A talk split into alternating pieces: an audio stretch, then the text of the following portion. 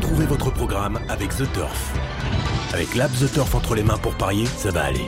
The Turf, une histoire de turfiste. Retrouvez les chocos de Radio Balance en partenariat avec theturf.fr, site de paris hippique sur internet et mobile.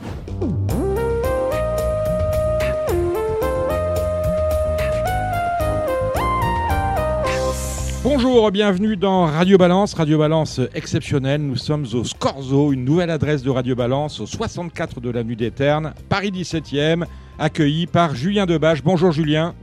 Bonjour à tous. Alors Julien, on vous a connu au Bold Eagle, Porte de Saint-Cloud, on vous a connu euh, à Puteaux. Rappelez-moi le nom de ce qui était votre dernière adresse. La Fontanella à La, Puteaux. la Fontanella à Puteaux. Et maintenant, vous êtes au Scorzo, une nouvelle aventure qui euh, commence pour vous. Puis vous animez sur les réseaux sociaux un groupe qui a énormément de succès, c'est Débrief des courses. C'est quoi l'histoire de Débrief des courses? Bah écoutez, l'histoire de débrief des courses, un jour j'étais euh, dans mon restaurant.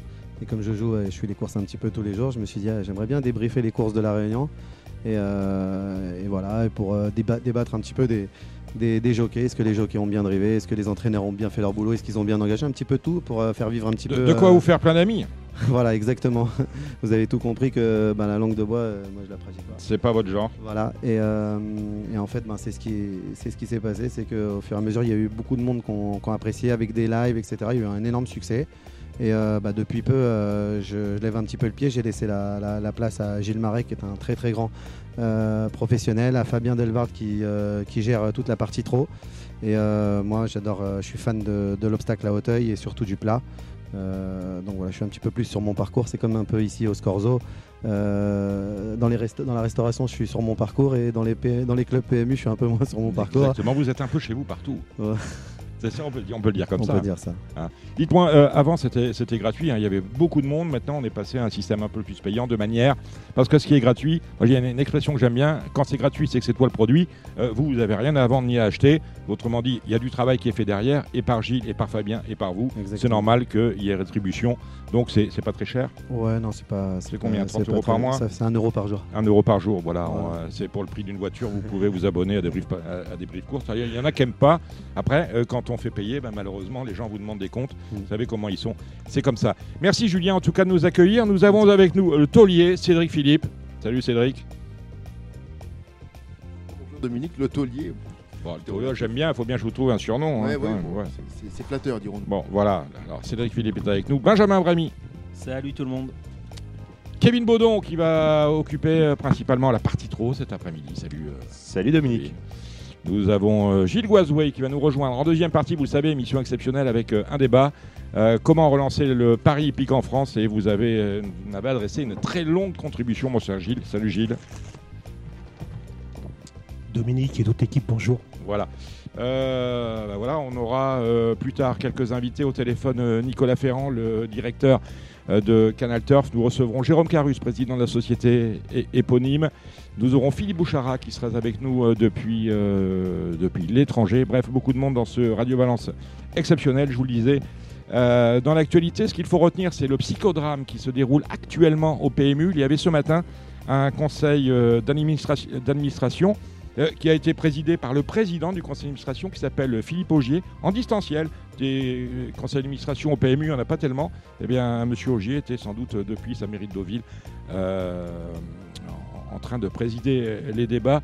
Euh, je vais postuler au poste de président du conseil d'administration à 150 000 euros pour présider DCR en distanciel. Moi, ça me va. Voilà, c'est fait. Ça, c'est le premier point. Donc, il y avait un CA ce matin qui a été extrêmement court, 1h15. En fait, les gens se sont quittés sur de profonds malentendus. Il y aura l'année prochaine, la semaine prochaine, une réunion ex- exceptionnelle, jeudi prochain. Euh, une réunion exceptionnelle où seront abordés, je pense qu'on m'a parlé d'une AG, alors c'est un peu confus, je n'ai pas confirmation des informations que je vous donne, euh, Assemblée Générale extraordinaire ou Conseil d'administration extraordinaire, en tout cas c'est jeudi prochain avec un ordre du jour, ce serait la révocation de Cyril Linette qui a publiquement désavoué ses deux actionnaires en refusant euh, d'emmener ses troupes, autrement dit celles du PMU, à l'immeuble Thémis situé à deux pas d'ici dans le 17e arrondissement euh, Porte de Clichy. Il a dit non, c'est trop petit, on n'a pas de parking, alors que tout était scellé et il aurait aujourd'hui refusé de signer le bail euh, que lui a imposé de signer les propriétaires, les nouveaux propriétaires des lieux, à savoir Le Trot et France Gallo. Vous lirez sans doute euh, cela demain sous la plume de Sylvain Copier euh, dans euh, Paris Turf. Un départ, celui de Renaud de Courcelles, de l'entreprise Equilia. Il était arrivé en 2019, je crois. Euh, Arnaud, mais Renault, j'ai pas ah, pardon. pas- pardon. il Ah, connu. oui, c'est Arnaud de Courcelles. Moi, j'ai dit Courcelles, je connais surtout la rue euh, au Monopoly, rien de plus.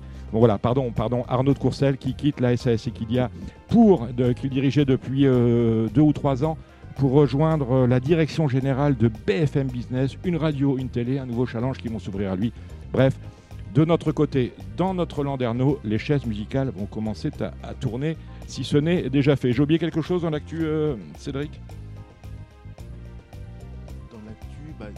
L'actu, c'est- demain, après-demain. voilà, C'est demain et après-moi, mais il c'est- s'est passé quoi dans cette semaine Il y a un attendu qui m'a paru un, peu, paru un petit peu, un peu nébuleux, c'est l'attendu qui concerne David Cotin sur une course en handicap où les handicapeurs ont trouvé, enfin les, commissaires, les institutions ont trouvé euh, le comportement de son pensionnaire euh, pas, assez clair pour eux et ils l'ont invité à ne pas recourir handicap sans l'interdire de courir handicap. C'est pour moi du jamais vu. Voilà, Oui, que- une chose bizarre quand même. hein. Avec un avertissement. Avec un avertissement.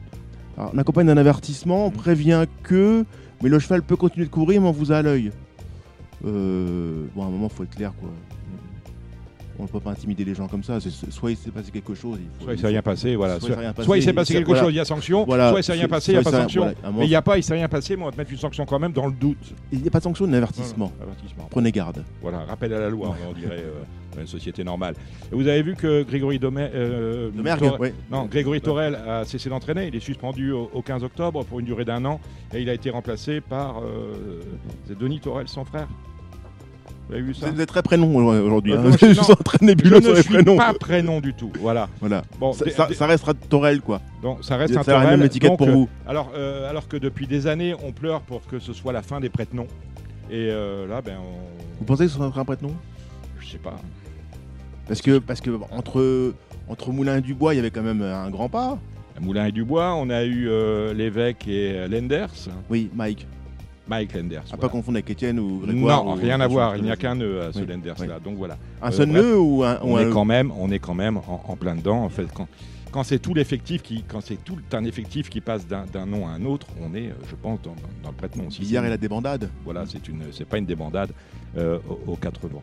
Bref, il se passe des choses sympas. Vous m'aviez parlé, alors on va parler de ce programme est sponsorisé par The Turf, mais on va parler de euh, la grande maison.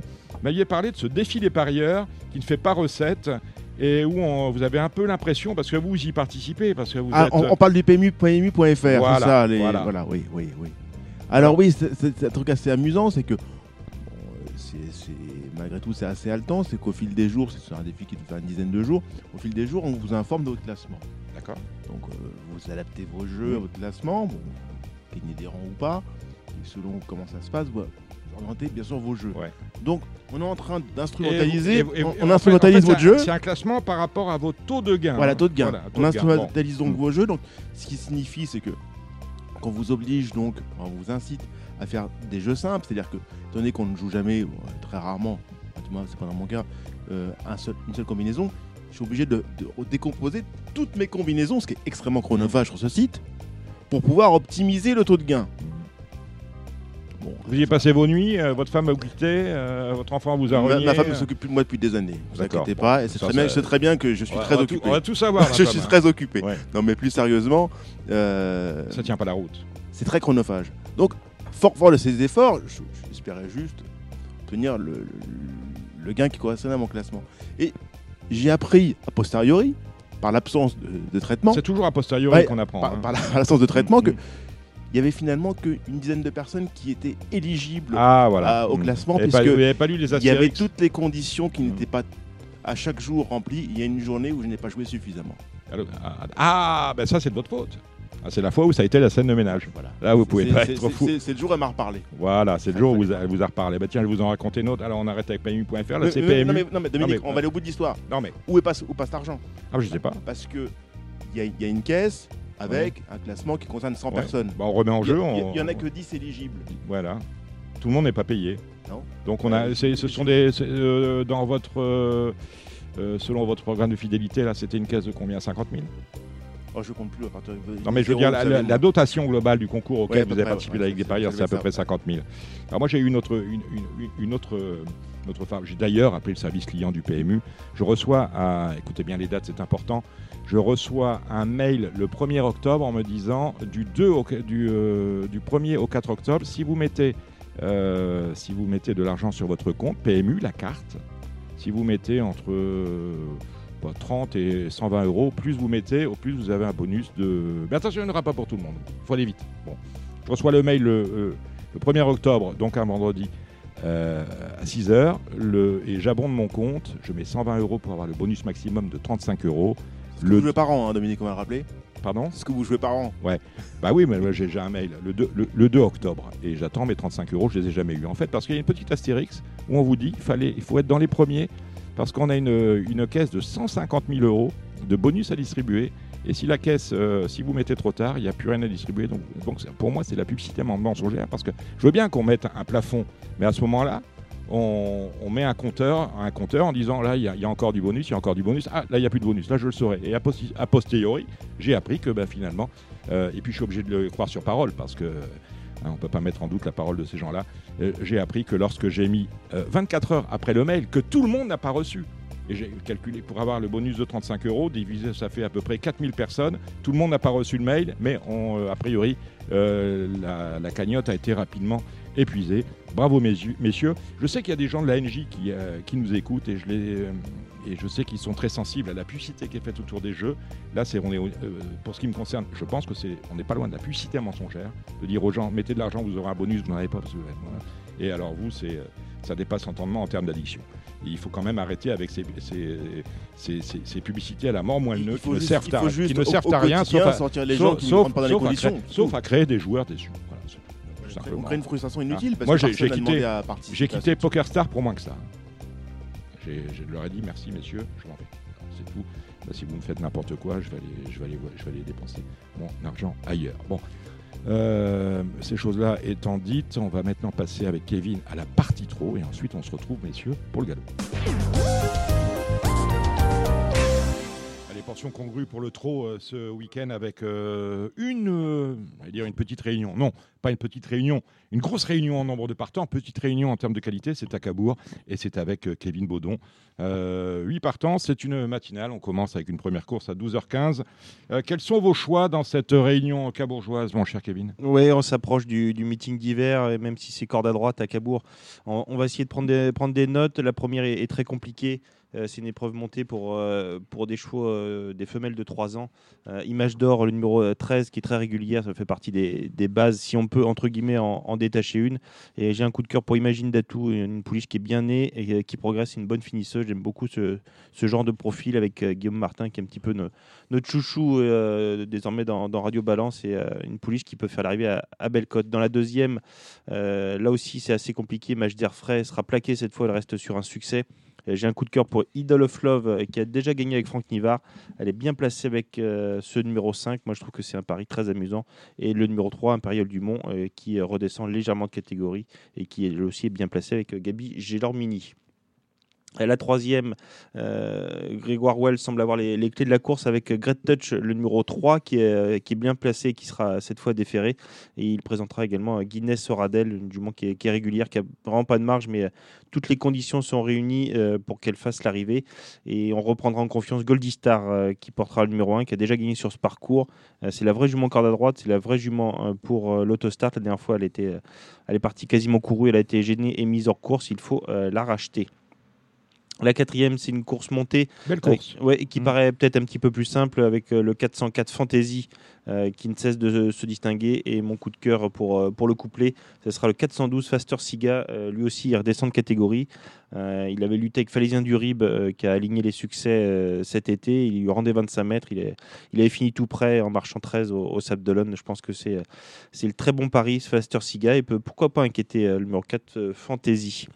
Euh, la cinquième des chevaux, euh, c'est bien connu, notamment Granados, euh, le numéro 2, qui est incontournable, qui a déjà bien fait sur cette piste de Cabourg euh, cet été. Et mon choix se portera également sur Goliath du Rieux, euh, qui s'est fait remarquer euh, récemment et qui sera, drivé par euh, Benjamin euh, Rochard. La sixième, c'est une belle course aussi avec des, chevaux qui vont euh, progresser cet hiver, qui pourraient pourquoi pas euh, atteindre les, petits quintés. Euh, le numéro 2, c'est Irdestin, euh, qui vient de terminer deuxième d'Arid Sassi, un, bon poulain. Euh, c'est une bonne ligne. Et puis le numéro 6, Ilionnaise, qui vient de s'imposer à Vincennes et qui, dans la foulée, découvre un très bel engagement. Et on finit cette, réunion avec deux courses de, vieux, entre guillemets. Dans la septième, on aura le 3 Elgar, qui est arrivé euh, dans les box de Philippe Allaire après une vente. Euh, Philippe Allaire ne brigue pas qu'avec les jeunes, et il s'est porté acquéreur de, euh, ce cheval. Et euh, depuis, ça se passe plutôt bien. Il monte légèrement de catégorie. hein. Ses, ses chronos sont de 17, il va falloir qu'il aille un petit peu plus vite. Euh, mais avec Franck Nivard, ça peut être euh, une troisième victoire euh, consécutive. Il faudra se méfier de First Dubois, le numéro euh, 14, et euh, du numéro 5, Gavroche euh, de Liton. Et pour une très grosse cote, euh, je me méfierais du numéro 15, Guilmour, euh, qui a eu d'autres ambitions. Euh, corde à droite, ça va pas forcément gêner s'il reste sage. Il peut faire plaisir à de nombreux parieurs, une très belle cote. Et puis, pourquoi pas le 704 et la coquine aussi, qui avait bien couru à Caen. Et la dernière, on retrouve Eagle Pass, le 807, qui vient de fin- finir deuxième d'un quintet à, à Mokanchi. Euh, il est bien engagé. Euh, et moi, spécial, euh, ce sera mon petit, ma petite botte secrète avec Sébastien Ernaud, euh, pilote qui est, qui est redoutable sur cette piste. 805 et moi spécial qui sera déféré avec un pilote. Et pourquoi pas avec Léa euh, le 813, pour apporter un petit peu, un petit peu de piment au rapport pour cette réunion de, de Cabourg samedi. Merci Kevin. Dimanche, nous allons à Graines, mais surtout à Beaumont-de-Lomagne avec une réunion euh, où on trouve le 44e Grand Prix du Sud-Ouest avec euh, l'épouvantail absolu. C'est le numéro 3, Clean Game, dans ce qui est la dernière course du programme. Autrement dit, la huitième, imbattable. Ah, c'est l'attraction. On est, on- on est content pour le public du, Sud-Ouest et qui va pouvoir apprécier ce, grand champion. Il a couru à Amiens, il a couru à Angers. Et Jean-Michel Bazir va faire plaisir à, ses propriétaires qui sont, euh, qui sont originaires de, cette région. Le cheval est bien placé dans Autostart avec le, le numéro 3. Euh, mais en, en même temps, on, on espère un beau match. hein. Il y a Cébello Romain qui, qui sera au départ. Euh, il y a Flamme du Gautier qui, qui monte en puissance. Moi, elle ne sera peut-être pas encore au top pour, pour réaliser avec euh, mais euh, euh, ça promet une, très belle course. Moi, j'ai envie de revoir Cébello Romain qui a besoin de rassurer. Et euh, même si Clean sera évidemment le, grandissime favori, on attend une victoire de sa part. Alors Clean a gagné cette course-là il y a deux ans. C'est Bélo Romain avait été troisième euh, l'année dernière et on a la rentrée de Bayakeno.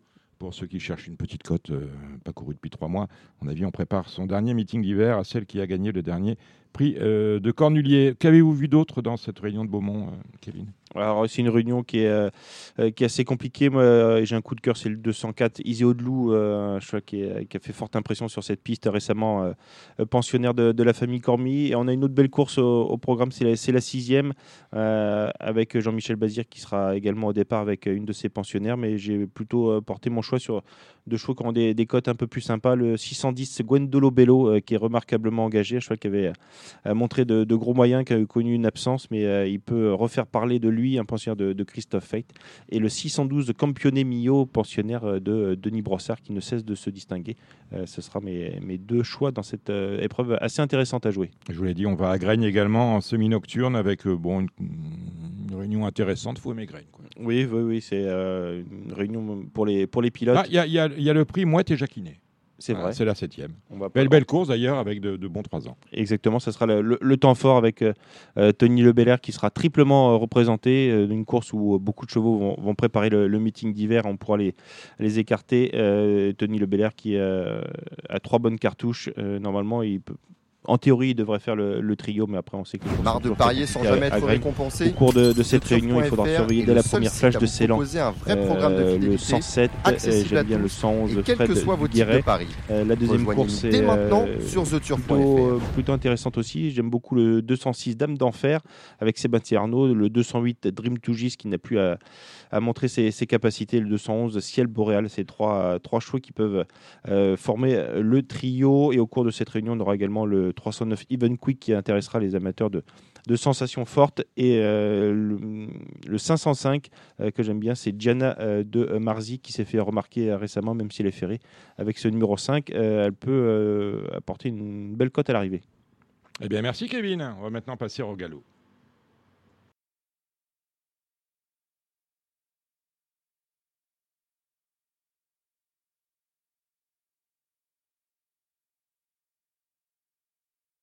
Bon, bah, on va attaquer sur les chocos euh, de galop avec euh, de belles réunions ce week-end. Tout d'abord, nous irons à Hauteuil samedi. Euh, nous allons dimanche sur l'hipporome de Longchamp. Il y a d'autres réunions périphériques. Pour en parler avec nous, je ne vais pas vous parler, vous, vous appelez le taulier, je vous ai déjà appelé ainsi, Cédric Philippe et Benjamin Bramy et Julien Debache parce que le galop, c'est votre dada. Oui, alors vous êtes servi parce qu'il y a Hauteuil dimanche. Exactement. Magnifique. Alors, Auteuil dimanche, justement, me- je, bah, je me demande si c'est pas un penalty. Le prix Prince des Courants, c'est euh, le Z5 avec euh, Spinoza. Euh, je veux dire, c'est une drôle de course hein, entre ceux qui sont en rupture de steeple, les vieux chevaux. euh, c'est une drôle de course. Moi, j'ai mis Spinoza en tête, ma dernière minute étant Ding Dang Dong. Un nom que j'aime bien.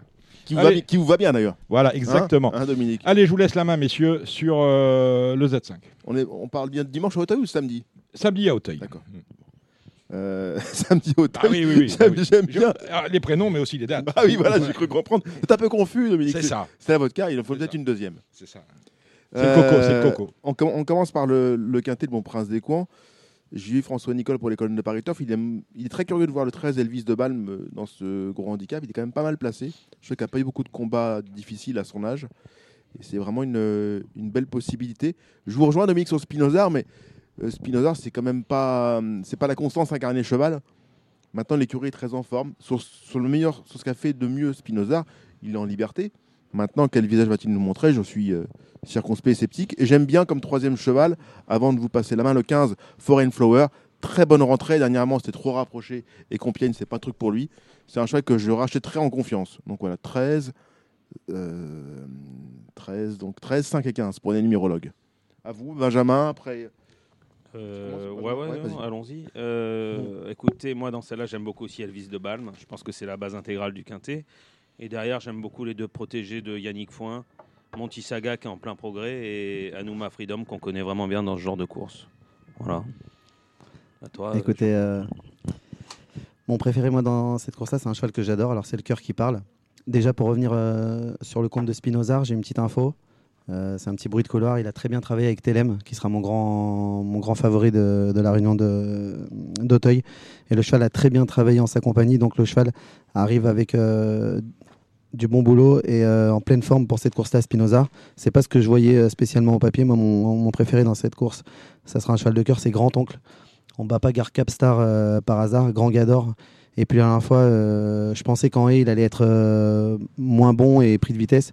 Et au final, il est euh, troisième d'une superbe course euh, où les lignes sont, vraiment très bonnes avec un futur très bon cheval, Yelayel, qui est devant. Et il a réussi à battre quand même Galéo Conti, qui n'est pas, n'importe qui.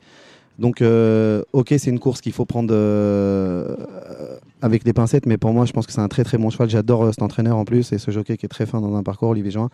Donc, grand-oncle, Spinoza. Et attention au numéro 1, Gold Allen, qui la dernière fois s'est frotté à bien plus forte partie. Il arrive avec de la fraîcheur sur cette course-là. Et lors de son avant-dernière course, euh, quand il a gagné le quintet, euh, il était euh, assez loin. Il a gagné, en, il espace de 100 mètres. Il a passé tout le peloton. Et j'adore la montre de Théo Chevillard. Je trouve que c'est un super jockey. Donc attention pour, une place à grosse côte au numéro 1, Gold Allen. Bon, bah, très bien. Euh, euh, au sujet de Gallo Conti, je crois que l'autre jour, il a était déféré, je crois. D'accord. Donc une course à, à pleinement effacé. Maintenant, je suis curieux de savoir ce qu'a eu Feu Follet dimanche dernier, par exemple. C'est bon, la même Kazakh, un cheval qui était transparent, qui a beaucoup penché à gauche. Euh, là, parfois, les commissaires mènent des enquêtes un, peu, un peu étranges. Des éclaircissements auraient été peut-être intéressants à ce propos. En- on commence tout d'abord par une course d'amateurs dans laquelle je n'y comprends pas grand-chose. Si quelqu'un a une idée, qui ne se gêne pas. Je passe mon tour. Ouais, moi aussi. Bon, sinon, enfin, je vais pas vraiment le passer. à la- euh, disons Samba Nantes pour sa régularité, voilà.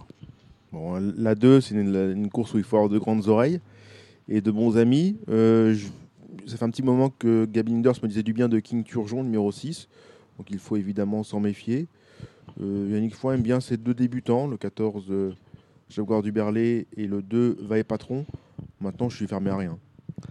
Je me méfie, moi, de, de l'entraînement de Daniel Amélé avec la montre de James Révélé qui, euh, qui a gagné assez facilement lors de ses débuts. Va falloir attendre la EDC dans ces courses-là, comme toujours. Et euh, Vaille Patron qui a été euh, réclamé par Yannick Foin pour l'occasion, c'est un cheval qui, adore le terrain très souple et qui aime aller devant, euh, de l'avant. Donc peut-être que dans ces courses-là, si le cheval saute assez correctement avec la montre de Jé- Jérémy Da Silva, il peut aller très loin. Après le prix Petit Fontaine, alors là c'est une course un peu fourre-tout pour 4 et 5 ans. Euh, là, dans cette course-là, bon, je suis euh, pas très original. Le 2 Sunset et le 6 euh, Transatlantique paraissent des, des évidences, non? Je vois exactement les mêmes que toi. Je pense que c'est les deux bases de la course. Bah écoutez, moi aussi pareil euh, pour le numéro 6 transatlantique. Je pense qu'il sera encore meilleur en terrain bien plus profond. Il a quand même fait un, un drôle de, une drôle de fin de course quand même pour prendre la quatrième place. Euh, troisième place, pardonnez-moi, lors de son dernière euh, course. J'adore l'entraînement de Michael Mescam et la montre de Damien. Je suis, fan de, de ces deux petits jeunes. Donc euh, attention à transatlantique, mais j'aurais préféré quand même un terrain beaucoup plus lourd pour lui. Georges Talou et Roy, un, un joli groupe 2. Je, suis, je vais tenter le 6 sur The Boss, puisque, sachant qu'il a toujours été très estimé, dans- pour ses débuts, euh, il aurait tout aussi bien pu gagner. On fait un programme comme s'il avait gagné. Ça, me plaît, c'est un programme ambitieux, avec un choix très estimé, le 506, Your The Boss. Ouais, vraiment, j'ai été emballé aussi par ses débuts. Je pense que c'est vraiment un cheval d'avenir. Maintenant, on ne peut pas aller contre la candidature du numéro 1 sans bruit, qui, bon, se, l'autre fois, c'est très très bien dans le Robert le Jeune. Il a pulvérisé l'opposition. Il n'y a pas de raison qu'il répète pas. Je... Tout à fait pareil, euh, c'est mon préféré, You're the Boss. Il a fait une faute au plus mauvais moment de la course, la dernière fois, quand ça a accéléré d'un coup. Et malgré ça, il est revenu euh, faire un excellent effort final euh, de l'avant-dernière haie jusqu'au poteau. Et franchement, c'est vraiment prometteur. Et puis la montre de mon petit chouchou Théo de Chevillard. Donc On fonce. il y a deux places de payer. Attention, messieurs, ça va payer quand même. Tu peux faire 2,50 placés. La sixième, le Montgomery, c'est une course qui auparavant était préparée et, et très recherchée, désormais qui est un peu plus rentrée dans l'anonymat. Euh, J'aime beaucoup un cheval qui s'app- s'appelle Galopin de Balme, le 605. S'il ne fait pas de- d'énormes bévues, je pense qu'il peut gagner. Euh, ouais, j'aime bien aussi. Et là-dedans, moi, j'ai tendance à faire confiance en haut du tableau. J'aime beaucoup le numéro 2, Gloris, et le numéro 1, Sam Park. Je sais que vous n'allez pas être fan, mais malgré la lourde euh, pénalisation, Drop Flight m'a énormément impressionné à condition qu'il aille devant et méchant. Ouais, voilà, c'est ça. C'est un peu comme au trot avec celui-là. Il faut, regarder, faut regarder les élastiques. S'il va devant, on peut s'approcher du guichet. Si on est en deuxième ligne derrière les élastiques, c'est pas possible. fini.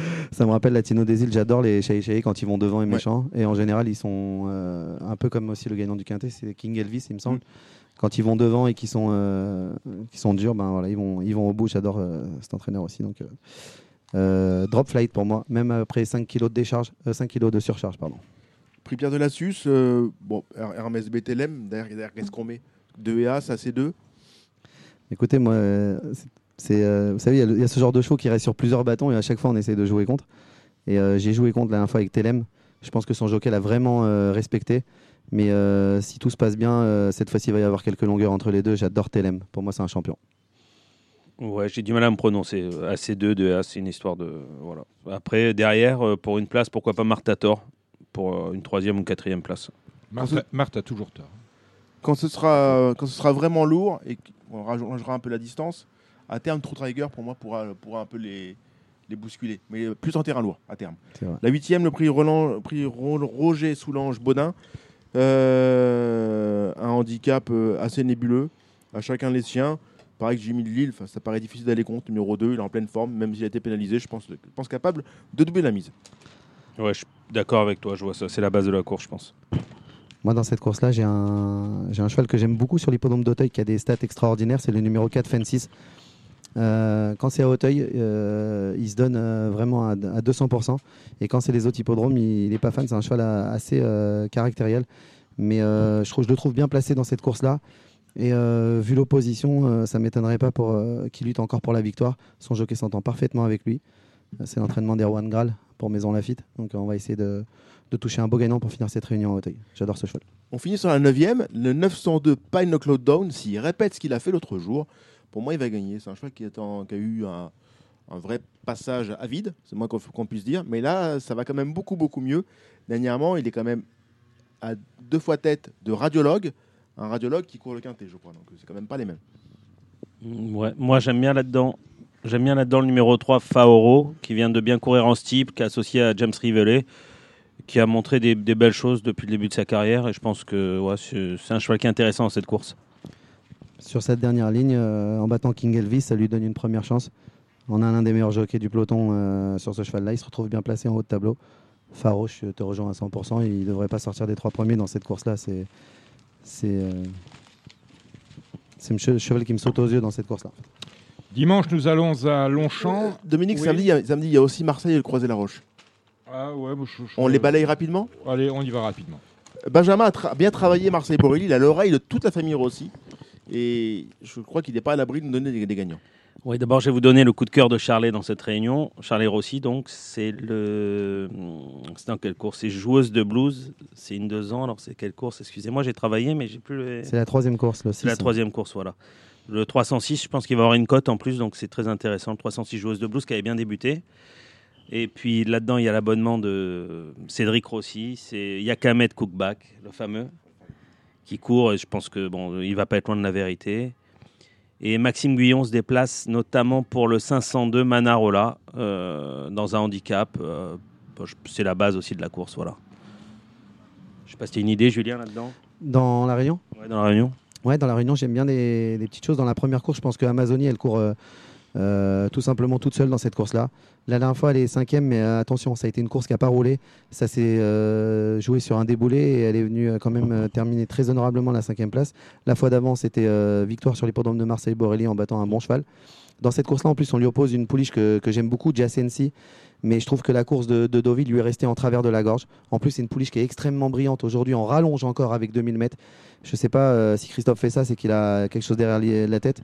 Mais Amazonie avec euh, JB Ekem dans cette course-là. Surtout que Galgari est très décevant malgré euh, un super début de carrière. Trust Him devrait euh, aller devant et se tirer la bourre avec Jacensi. Donc je vois bien Amazonie être derrière les leaders et venir gagner facilement dans cette course-là. On va aussi donc à Marc-en-Barreuil, au Croisé-la-Roche en fin de journée, pour, pour ceux qui ont encore les moyens de jouer. Euh, on va s'amuser donc au Croisé-la-Roche, une réunion que vous avez beaucoup, beaucoup travaillé, du moins pour certains, parce que Benjamin, je vous sens très, très nébuleux. Il dit non, il dit non, il dit non. Il dit non. Non, sans façon. Bon, le croisé, c'est pas son truc. Euh, c'est le vôtre, euh, Cédric? Je, je laisse, Ju- je laisse à Julien, qui, qui est très bien armé, et je, finirai par vous donner deux, trois fantaisies. Pourtant, pourtant j'ai rien dit, hein, mais ils, ont senti la cocotte minute à côté d'eux. Ouais. Euh, ouais, je suis assez chaud du croisé la roche. J'aime bien ces, ces, euh, ces réunions euh, un petit peu tard. Ouais. Euh, donc, on va démarrer avec la première course. Je pense que dans cette course-là, il y a deux partants en liberté. On va commencer par le numéro 7, la pouliche à Nicolas Clément, qui a un superbe début de carrière avec deux deuxièmes places, notamment de super début derrière une pouliche à Carlos Lafontparias qui a été pris par le handicapeur en 39,5 de valeur. Si on fait bien le papier de cette course-là, Marie de Vega, pour moi, est une pouliche qui est, euh, qui est assez moyenne, qui, n'a, qui a zéro marge. Elle est prise en 32. Donc, euh, quand je vois favori du turf Marie de Vega et euh, deuxième la Nicolas Clément, à poids égal, je me dis que va pas y avoir photo. Maintenant, c'est une pouliche qui est un petit peu bébé, mais qui a beaucoup de vitesse. Donc, euh, Tambouti, euh, ça sera vraiment ma préférée dans cette course-là. Et attention, numéro 8, Anastrada, qui a effectué une, fin course tonitruante la dernière fois. Pareil, les lignes euh, parlent pour elle. Elle est devant Dr. Carl, qui vaut, euh, qui vaut un- largement un 35 de valeur. Elle lui rendait 2 kilos, ça fait 37. 39 et 37 de valeur dans cette course-là, ça devrait lutter pour la victoire. Je vois pas comment un des deux devrait gagner euh, soit battu dans cette course-là. 7 et 8 à fond la caisse dans cette première course. Dans la deuxième course, le Ra- réclamé Rapidement, euh, Euh, je sais que vous aimez ça, Julien, mais très rapidement, parce Allez. qu'on est en retard. 206 Faster Voilà. sur sa course de Saint-Malo. euh, avec la décharge de Duporté, c'est très très bien. Dans la troisième course, Duporté qui est passé euh, professionnel aujourd'hui. hein. Quelle belle Avec- photo. Quelle belle avec- photo. Belle photo avec Gilles Barbarin, son nouvel agent. Voilà, a priori, maintenant, elle va trouver un agent euh, de jockey de groupe 1. Donc, Pugile. Bon. Tant pis. Dans la troisième course, j'ai énormément aimé l'avant-dernière victoire du numéro 1, Kenzie Dancer, qui a, tiré le, numéro 3 dans les boîtes. D'ailleurs, j'ai attendu longtemps le tirage au sort pour deux chevaux aujourd'hui, je vous en reparlerai. Euh, Kenzie Dancer, le 3 dans les boîtes, devrait aller devant et méchant, même si Kutsonakos l'a fait vraiment avancer lors des 800 premiers de course. Il a réussi à repartir et gagner facilement. Donc Kenzie Dancer devrait, malgré le poids, euh, gagner dans cette course-là. Et euh, j'aime beaucoup dans la quatrième course un cheval qui est bien connu des parieurs, un cheval tout gris qui est attachant d'Air Grao, qui après un énorme passage à vide euh, a battu dans un réclamé la fois un cheval qui était en 34 de valeur Gangoum. Aujourd'hui, il se retrouve en 22 de valeur avec la montre de Théo Bachelot. Je trouve que ça va être un très très beau pari d'Air Grao. En plus, voilà, je vois pas ce qui peut l'empêcher malgré euh, ses 10 ans, vu qu'il revient en pleine forme. Donc, c'est pas une question de forme. Euh, en poids valeur, je pense qu'il a une très bonne chance d'Air Grao et je vais finir avec une bonne chance. Le 603 Electric Bird qui s'est euh, baladé lors d'une victoire sur l'hippodrome du Croisé-la-Roche. C'est très important l'aptitude à l'hippodrome. Et la dernière fois, il est cinquième, mais ne prenez pas cette course au pied lettre. Fontainebleau, ça finit en montant. Devant, il y a des chevaux comme Goneril et Trimlight qui sont nettement supérieurs. Mais attention, dans ce lot-là, quand je vois l'opposition, je me dis qu'Electric Bird ne finira pas plus loin que deuxième. En plus, il est associé un super gentleman, Kevin Bray. Cédric Philippe, vos fantaisies. 206 302, 206 Faster Je rejoins Julien, 302 Glicourt, gardez pour ça, spécialiste du croisé la roche. On va tous demain regarder Equidia. Tiens, on salue Arnaud de Courcelles qui euh, quitte la chaîne. Euh, on va tous regarder demain Equidia, euh, la belle journée euh, des Champions Sex. Euh, vous avez regardé un peu, mon cher Cédric? Vous regardez- vous regardez que moi, vous êtes la seule personne qui tient pas son micro et qui Non, qui regarde ailleurs, c'est moi. je Vous me regardez, vous m'interrogez. C'est intéressant, Benja- Dominique. Benjamin, ça, ça- ça- ça vous captive Julien? Non, pas du tout. C'est une très belle réunion à regarder. Après, pour le jeu, Voilà. bon, Bon, on a quelques jeux. J'ai vu. euh, bon, il y, a- y du Détori, il y a The Revenant avec. euh, alors, il faut savoir le terrain pour The Revenant parce qu'il faut du grand lourd. On a été battu faut là. savoir le terrain, mais ça rentrait bien meilleur que l'indique le résultat. Il est certes deuxième, mais son jockey l'a beaucoup respecté. Je crois qu'il va faire un grand bond en avant. Si la piste est bien souple, je pense que The Revenant va gagner demain. Et sinon, ben, vous, euh, vous jouez la place. Allez, on va aller à Il y Longchamp a dimanche. Siliway avec- aussi, non aussi Ah, Il y a Siliway, oui, oui. Oui. Ah oui, ah, c'est- on, connaît la distance, distance. On connaît la distance. C'est quoi la distance alors 2000, non 2000, 2000, 2000. Et c'est quelle course? Champion Sex. Les champ... Ah bah oui, c'est 2000 les Champions Stakes. Oui. Ah bah oui, bravo. Ben, pourquoi pas? Parce qu'il est mieux sur 2000 que sur 2004, me semble-t-il. Maintenant, il y a quand même, il y a quand même euh, là, euh, une deuxième course après une très bonne rentrée avec aussi peu d'échéances avec le déplacement. Ouais, il y a quand même 15 beaucoup, jours. beaucoup, de- beaucoup d'éléments défavorables et c'est un tellement bon cheval. On leur Voilà. souhaite le meilleur, le, tout le, le meilleur possible, bah, c'est le meilleur 3 ans français. bien sûr. Mais avant l'heure, c'est vrai que ça vient un peu vite. Ça vient un peu vite. Bon. Euh, on va aller à Longchamp dimanche avec euh, la réunion du euh, Conseil de Paris et un Z5 intéressant. Au départ, on a des chevaux de 5 ans et plus. Voilà, c'est le prix des arènes de Lutèce. Euh, Qu'est-ce qu'on joue, messieurs, dans ce Z5 16 partants. Cédric. Alors déjà, déjà il- il- c'est arrivé au deuxième poteau. Il faut bien prévenir. faut- À ce, sujet-là, ce serait bien qu'à terme, on ait quand même euh, un niveau de technologie quand même bien avancé. Pourquoi on ne met pas des, des- des repères visuels sur des, les poteaux euh, qui, euh, qui dictent l'arrivée? C'est quand même embêtant pour tout le monde, pour les jockeys, pour les parieurs, pour tout le monde. Qui- qui- tu- peux re- reprendre ta phrase On est dans un pays de technologie avancée On est une société. Ah, dans une société Non, mais euh, je veux dire, les courses sont pas une société. Tu, vois Ah, mais tu vas à Longchamp. elles peuvent Non, mais tu vas à Longchamp. Ah, Tu vas à Longchamp, tu es public de Longchamp, tu attends 5 minutes l'arrivée. oui. Personne te l'a dit. Et tu me dis qu'on est une- une- un pays de Alors qu'à l'époque de Jean-Pierre Bailly, vous l'aviez annoncé 30 secondes après. Société de technologie avancée. Tu regardais qu'il y a, tu n'as pas la photo en instantané. Vous l'avez plus rapidement, cinq minutes. plus rapidement, par exemple, à, à- notamment à Lyon-Paris, qui est une, société de course euh, non gérée par France Gallo, mais très réactive, où, la photo est quasiment diffusée 30 secondes après l'arrivée. Je veux dire, et ça, depuis des années, on diffuse sur Equidia les courses de Hong Kong où euh, l'arrivée, euh, dès que les chevaux, les chevaux n'ont pas encore passé le poteau, tu as déjà le développement de la Tout photo fait, pour grossir le trait. Mm. Et je veux dire, ça n'émeut personne et on, chez nous. Et on paye, on paye avec une arrivée non officielle. Et on paye. bah Ça, c'est- ça c'est leur système de jeu. Oui. On en parlera peut-être tout à l'heure dans le débat qui va suivre. Mais euh, je veux dire, on a quand même un souci. C'est que euh, moi, moi, quand je vais aux courses, quand je suis à Longchamp, je ne connais pas l'arrivée, quelquefois 4 minutes après l'arrivée. Parce que le temps qu'on développe la photo, c'est un fouillis sans nom. Personne ne te l'annonce, tu ne sais pas qui a gagné. Parce que quand on a les tribunes, tu ne sais pas qui a gagné. Tu peux retourner les écrans de télévision, tu ne le sais pas. Et bien souvent, en plus, euh, si vous êtes sur la, la pelouse au niveau du poteau, il y a une telle erreur de parallaxe entre vous êtes, vous êtes un petit peu en- en, Exactement. vous êtes un- de façon un peu surélevée par rapport Oui. au poteau, et il y a une erreur de parallaxe terrible. Vous pensez avoir touché le gagnant, et bien souvent, bah, Bah, quelquefois, devant le poteau, je vois un cheval gagner, Ouais. et ben, finalement, c'est l'autre auquel on donne la, course.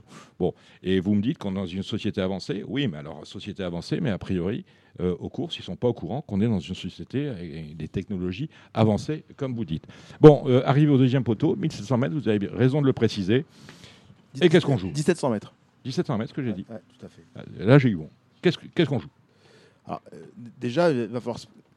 C'est là, on en parlera tout à l'heure. C'est là où, il est quand même très difficile, a priori, d'avoir une analyse euh, sur les, conditions de course. C'est qu'on ne sait pas du tout comment ça va se dérouler. Qu'on aura les premières courses qui vont être un peu des crash tests pour voir si la corde est bonne ou pas. Les numéros dans les boîtes ont quand même une très grande incidence sur ce parcours-là. Et avec une piste usée, une lisse qui est. On l'a, on l'a vu d'ailleurs avec la liste à 26 mètres, le quintet de jeudi. Vous prenez les six premiers numéros à la corde, vous touchez le quintet. Ouais. C'est n'importe quoi. Ouais. Et je veux dire, et on vous paye, vous, pour faire des pronostics dans des canards qu'on vous reproche de pas vendre, alors que le dernier des Pékins, il est capable de compter jusqu'à 6 pour toucher le quintet dans les ordres, sans savoir qui court, sans savoir qui monte, sans savoir rien. On en vend beaucoup les journaux, je vous rassure. Dominique. Je- J'espère. Euh, Bon, donc, euh, Donc il faut, on ne sait pas si on va jouer la corde ou l'extérieur. voilà. C'est ça que vous me dites. Voilà. La liste est à combien? Zéro? Non. Non, non, pas du tout. Euh, 26 elle a dû redéplacer. Ah, On- ne sait pas. c'est c'est un, un running gag. Donc c'est un peu, c'est un peu compliqué Bon. déjà. Je vois, je vois, j'aime beaucoup Aibari, moi. Un choix qui arrive avec beaucoup de fraîcheur dans ce quintet plus. Ouais. Maintenant, il attend et il a un numéro en dehors. Ah, ouais, mais justement, il y a un numéro tout court, on l'a. Son, son numéro de torchon? Le Ouais. 14, le 14. 14. Voilà. Le 14. Donc j'aime beaucoup le 14. Voilà. C'est- Je je dois jouer un cheval dans le quintet, c'est le 14, Aibari.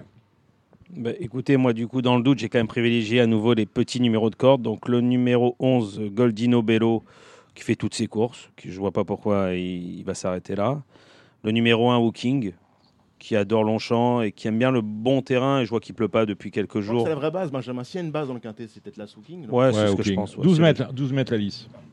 Et, et j'ai tenté le numéro 10, Kemoko Bello, qui va aller de l'avant. Peut-être sur ce parcours, bon, certes, c'est l'arrivée au deuxième poteau, mais je pense qu'il va garder quelque chose. Sinon, j'adorais un cheval, mais j'ai le problème avec la corde, c'est Roderick. L'autre fois, euh, très malheureux. Terrible l'autre jour. Terrible, terrible. Je pense qu'il aurait fait l'arrivée. Déjà, l'avant-dernier coup, quand il gagne, c'était impressionnant. Il avait gagné de 100 mètres. Je me suis dit qu'il en avait un deuxième dans les jambes. Je pense que l'autre fois, il aurait gagné. Alors, le 14, est-ce que ça va être rédhibitoire ou pas? Réponse demain. Ouais, voilà, c'est ça. On n'en sait rien, mais moi, de toute façon, la martingale, c'est 1, 2, 3, 4, 5, 6, 7, 8. Hein, au, au Z5, ça coûte 56 euros. Et quelquefois, ben, euh, ça peut bien se passer. Et puis, on touche. Bon, les autres courses. Euh, Julien, Julien, Julien, excuse-moi. Bah écoutez, je vais pas y aller euh, par quatre chemins. Euh, mon seul jeu du jour, ce sera Hooking placé. J'ai attendu le tirage au sort avec impatience parce que c'est un cheval euh, qui est assez brillant dans un parcours et qui, galope euh, euh, avec un port de tête assez haut. J'aime bien quand il est calé le long du rail, comme la dernière fois il avait tiré le 1, là il a tiré le 2. 1700 mètres deuxième poteau, ça va s'ouvrir je pense quoi qu'il arrive. Il a prouvé son aptitude à l'hippodrome de Longchamp. Il a été remonté en gagnant deux handicaps d'affilée de 7 kilos.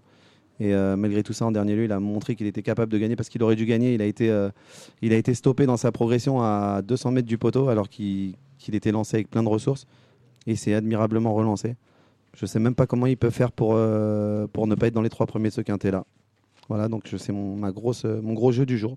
Parce que je trouve les, les courses de la, de la journée très compliquées, Comme, très ouvertes. comme souvent à Longchamp. Et dans les quintets, on sait que ça paye bien. Donc, Hooking placé, ça sera mon C'est gros une, place à penalty c'est une place à 2,50. Super. Allez, les autres courses en réunion, il y en a 9 dans cette réunion. On commence avec un, un Médin dans la première, Cédric. Ouais, Mélène de 3 ans, euh, qui dit Mélène de 3 ans, cette période de l'année, euh, dit, euh, bah, dit un peu assistana. Hein. Euh, qu'on, c'est un peu des courses d'élevage, entre guillemets. Je suis, pas, je suis amoureux de rien. J'ai quand même pas beaucoup d'a priori favorables sur tous les partants et je, je vous fais l'éc- je vous fais l'économie d'un pronostic. Bon, là-dedans, j'ai retenu moi le numéro 3, Wedelsi, qui m'a beaucoup déçu dans les quintés. Et l'autre fois, c'était pas un quintet, mais il a fini dernier décollé. J'étais sûr que ce cheval-là allait gagner un quintet. Bon, je pense quand même qu'il peut faire ses 36 de valeur. Et dans ce lot-là, 36 de valeur, ça devrait pouvoir finir pour, pour être dans les deux premiers, je pense. Après, il y a des courses inédits. Mâle-femelle. Euh, tu m'as dit que tu avais un petit bruit de, sur une pouliche. J'ai un bruit sur la pouliche de Carlos Lafont Parias euh, qui s'appelle Regalis. Il paraît qu'elle travaille bien le matin. J'ai pas forcément de très bons bruits sur euh, les grandes maisons de, dans cette course. Donc euh, pourquoi pas ouais, Je pense que c'est un bon pari placé en tous les cas. Ensuite, on va arriver sur des, des listed et des groupes. Julien, je te, je te sens. euh, Non, moi, comme je vous ai dit, euh, j'aime deux chevaux de, demain dans le quintet, enfin 401 Hooking et, et Monty dans la septième course. Ah, avec l'aide d'Ovid- 400 à Monty, ouais. Olivier Pellier, euh, adepte de la course euh, en avant, un cheval que j'aime énormément. Voilà. Un vrai, un vrai bon cheval, un cheval qui, est- qui, euh, qui a commencé chez André Dupré, qui a un peu déclenché chez Jérôme Régnier, Exactement. et qui est vraiment, euh, vraiment exceptionnel. hein. Un formidable cheval d'âge. hein. Un très bon cheval. ouais. Peut-être après qu'il a pas, euh, il a explosé quand on l'a laissé galoper un petit peu parce Ouais. qu'on l'a toujours euh, préservé à Mm. l'arrière-garde. On l'a toujours couru en terrain défoncé. Même quand c'était bon terrain, je crois qu'il avait été non partant une fois parce que c'était pas assez souple, alors que c'était souple. Et euh, ben voilà, en- et je pense qu'il s'est déclenché en allant devant et en exprimant tout son talent. C'est un super cheval. Voilà, c'est un super cheval. J'aime beaucoup ce.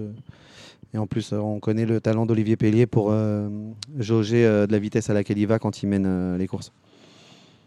Ensuite, alors, donc, euh, j'aime bien dans la listette de la cinquième, le 507 Mar Monaquet, Mar Maracay, non? Maracay, Maracay, parce que Mauricio Delcher a préféré cette course-là, fait non partant dernièrement à- euh, précédemment euh, dans une précédente listed, pour aller au, au plus simple. Il a choisi cet engagement-là, et il serait déçu de ne pas l'avoir joué les premiers rôles. Le 507, ça me paraît très bien.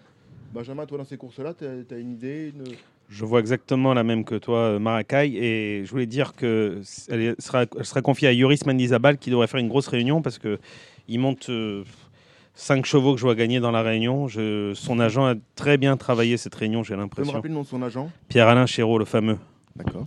l'unique. Vous n'avez pas peur de la distance concernant cette pouliche? Je l'ai vu faire un très beau passage euh, à mi-ligne droite l'autre jour et je l'ai vu un petit peu coincé dans les derniers mètres de course. C'était sur 1600, il Je me pense semble. que- je pense qu'elle elle avait besoin de courir. Elle faisait une petite rentrée, ouais. D'accord. Je pense qu'elle va faire un, un vrai bond en avant. Euh, C'est une pouliche qui a été vraiment préservée pour la guerre saison. D'accord. Et Maurice Delcher a trouvé vraiment qu'elle était sur la montante. Bah, top. Après, on arrive dans les handicaps, plus dans une catégorie. euh, nous, les handicapés de naissance.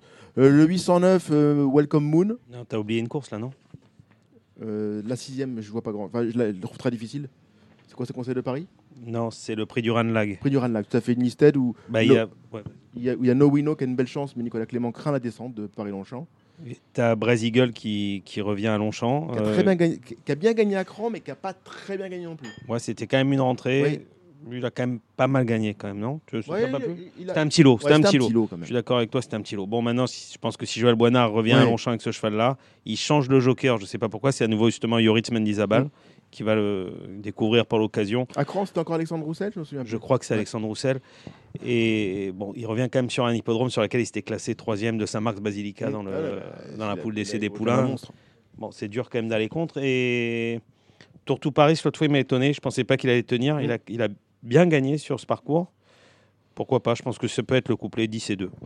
Vous avez- Dans cette course-là, j'ai un, j'ai un cheval qui, m'intrigue et que je suis impatient de voir sur cette distance-là. Euh, je pense qu'en début de distance, c'était un gros cheval un peu euh, lourd, c'est Bois d'Argent. Et là, euh, le voir 1600 mètres, l'entraînement en pleine forme de Francis-Henri Graffard, il a tiré un bon numéro dans les boîtes. Et je trouve que ce cheval-là, il est, il, a- il est très puissant. Le terrain très souple, ça va l'avantager aussi. Euh, attention, ça peut être la belle cote de cette course-là avec euh, Mister Pellier encore. Concernant Tourtou Paris, j'ai du mal avec ce cheval-là. Un coup c'est bien, un coup c'est très moyen. Lors de sa, quatrième place sur l'hippodrome de Deauville. Alors ok, c'était PSF, il a eu un parcours aux petits oignons. Et au moment de sortir, il est resté un petit peu sur place. Mhm. Derrière, il gagne, il s'envole. Je, je, suis, pas fan de ces chevaux-là. Moi, non plus, je je suis pas très bien marié avec cet animal, mais c'est vrai que s'il vient répéter euh, ce qu'il a fait l'autre jour, qu'il a, il a quand même été impressionnant. Ouais, il était baladé, hein. ouais, vraiment baladé. Donc, euh, donc, why not? Mais c'est mais c'est vrai qu'il est difficile d'avoir des, des fulgurances et des envies folles dimanche à Paris-Longchamp. C'est c'est une réunion de fin de saison qui n'est pas très alléchante quand même. hein, on va pas se Exactement. mentir. Exactement. Non, non, 809, euh, 809 Malcolm Moon. Le même, 809. Et qu'est-ce que j'ai marqué Ne- là-dedans? Le, le 13 aussi, Suave Story. Et 904 Lovely Miss. Ah, ça vous va bien, ça. Ouais, Ah, moi là-dedans, j'ai plutôt le 907 Wheel of Chance. C'est, ça a déjà gagné sur ce tracé. et C'est, ça finit jamais plus loin que, de- que la troisième place depuis six courses ou sept courses. C'est mon côté Humbert, Humbert, euh, ouais, Nabokov. Julien, la dernière. Le, euh, non, dans la huitième course, euh, pourquoi pas le coup de deux de Aurélien Lemaître, hein, quintet, première et deuxième épreuve. Mhm. Welcome Moon, c'était vraiment très très bien. Il aurait, je sais pas comment il a fait pour, pour pas gagner l'autre jour, mais bon, il est tombé sur un drôle de cheval aussi. Attention, il n'était pas battu par n'importe qui, mais euh, je pense qu'il a un handicap dans les pattes facilement, euh, ce cheval-là. À noter, un cheval que j'aime beaucoup. Euh, J'aurais dû, c'est un super cheval. euh, il court assez souvent. et Pourtant, que- son entraîneur n'est pas habitué à courir régulièrement. C'est quelqu'un qui. il vise. Ah, c'est vrai que c'est un garçon qui vise. Salut, Nous, le saluons et nous l'embrassons. Mm. Euh, D'ailleurs, on va peut-être faire l'homme du jour avec lui prochainement, Benjamin. Non? Ah oui, oui, il, l'appelle. a- il est très impatient Qu'on- l'appelle. En tout cas, ce qu'on peut dire, c'est que avec ce cheval-là, euh, même s'il court assez souvent, c'est un cheval quand même qui a été, qui doit pas prendre dur le matin. Et euh, de l'amener euh, toujours à ce niveau-là à, à Non, on l'a 5 ans. jamais vu sur les pistes le matin. hein. Il sort que l'après-midi. Donc euh, bravo à Cédric Boutin. Euh, on a fini avec Longchamp Voilà, très bien. Un mot sur. Ah, vous savez que les, les, les Equidays existent toujours. Avant, les Equidays, c'était deux ou trois quintés dans la semaine, au minimum deux. C'était toute la semaine de course en Normandie. Là, euh, on a un Z5. Le prix des Equidays, c'est lundi. Et après, on a que des réunions deux ou trois euh, sur l'hipporome de Deauville. Euh, Qu'est-ce qu'on peut dire sur le Z5 de lundi à Clairefontaine? Bah, Dominique, déjà, bon, le terrain sera très souple. J'ai appelé notre ami Axel. Elle a arrosé, hein Non, la- On l'a croisé avec son arrosoir. Ah oui, mais c'est Mm. la raison jardin, c'est différent. Ah, pardon. Confondé. Euh, Il y aura 3-9 au pénétromètre. Piste apparemment uniforme. Donc je pense qu'on va rester côté corde.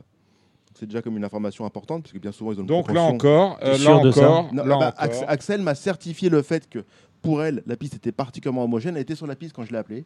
Elle m'a dit je l'ai, j'ai marché avec son arrosoir, donc. celle-là vous regarde. Et euh, elle me certifiait que la piste était particulièrement homogène, avec beaucoup d'épaisseur d'herbe, et que selon elle, il n'y avait aucun intérêt à aller en dehors, du moins pour- dans la première. Donc Mais on joue ouais, numéro à mais- la corde? Bah, c'est 2400 mètres, donc euh, c'est pas non plus impérieux de faire les 6 dans les boîtes, comme, vous- comme votre, votre méthode un peu. euh, Ah des qui a- fois ça fon- Qui a marche. fonctionné, a fonctionné, Des fois, euh, non. récemment. Mais, euh, mais voilà, en termes de stratégie, je pense qu'on n'a pas trop intérêt à aller en dehors. Votre favori, Julien? Prince de Montfort. Prince de Ouais. Montfort, 2 à la corde. Merci, Julien. Cédric, La votre passe, de, la passe de 3, c'est beau. hein. Ouais, je veux Ah la oui, passe oui, de pourquoi 3. pas. J'adore, euh, Rien à voir avec Dauphin au trot. hein. J'adore On a- l'entourage. On, a, on a un prince de Montfort au trot qui était talon maintenant. Salut euh, Sébastien Brou. tiens. Oui, tout à fait. Je- Ils avaient Sébastien capa- en tout cas, euh, au niveau de, de, de communiquer, ils n'avaient pas caché leur confiance, surtout Christiane Demoreau avant le quintet un fois, même si c'est tombé de 20 à 12. Au moins, ils ont joué le jeu et, euh, et, euh, franchement, je pense, vu sa dernière victoire, qu'il en a encore un petit dans les pattes. Je- Comme vous avez vu tout au long de l'émission, j'adore les Julien, chevaux t'as un favori, euh, Julien. Euh, c'est- Benjamin, tu as un favori dedans? J'ai j'ai un coup de cœur, qui sera Ah, aussi un coup de poker. Il y aura Ouais. une cote. Ouais. J'ai été impressionné l'autre fois par Rue des Irlandais. Qui a... Euh, 15 à la corde. Ouais, ben, bon, mais elle Ah. attend de toute façon, donc ça me dérange pas du tout. Elle est venue finir en trombe l'autre fois à Saint-Cloud. Elle a gagné comme une pouliche qui allait monter les échelons, donc euh, je vais Comme elle ça. avait gagné en débutant à la thèse, tu te souviens, chez Edouard Montfort. Chez Edouard Montfort. Elle Qu'il avait aimait, gagné en qu'il aimait champion du monde, beaucoup. D'accord. Ouais. Qu'il Bon. aimait beaucoup déjà, Edouard Oui, Montfort. ça oui. me- Je Cédric, crois que vous c'est avez- Dan Lagland que j'ai touché, je crois. Cédric, vous C'était à avez un coup de cœur, un, d'avril. euh, un favori, une favorite Je sens ma loupe. Euh, p- pour moi, le 12 American Park, c'est une base absolue. Il Oui, va, bien il va- placé. il le va aller aux 12, oui, avant-postes. trois- trois à la corde. Il est dur, il est dur comme du marbre. Les œillères, en Il plus, aime c'est le terrain carreau. souple. Voilà. Euh, c'est le, point d'appui très solide de la course. C'est celui-là que je vais jouer. On en a fini avec les euh, chocos du jour. Vous avez entendu le trop, Kevin Baudon. Toute l'équipe du galop était avec vous. On va maintenant passer à notre débat, celui que vous attendez. Comment relancer le pari hippique en France? À tout de suite. Comment relancer le pari hippique en France C'est une idée de. c'est- ben, rendons à César ce qui lui appartient. C'est une idée de Cédric Philippe qui dit vu l'état de l'institution actuellement, on a parlé en introduction de tous les soubresauts, que connaît celle-ci. J'ai du bruit, euh, j'ai du bruit euh, chez, chez- On fait pas la vaisselle pendant qu'on écoute euh, Cordier parler. Merci messieurs qui sont au téléphone.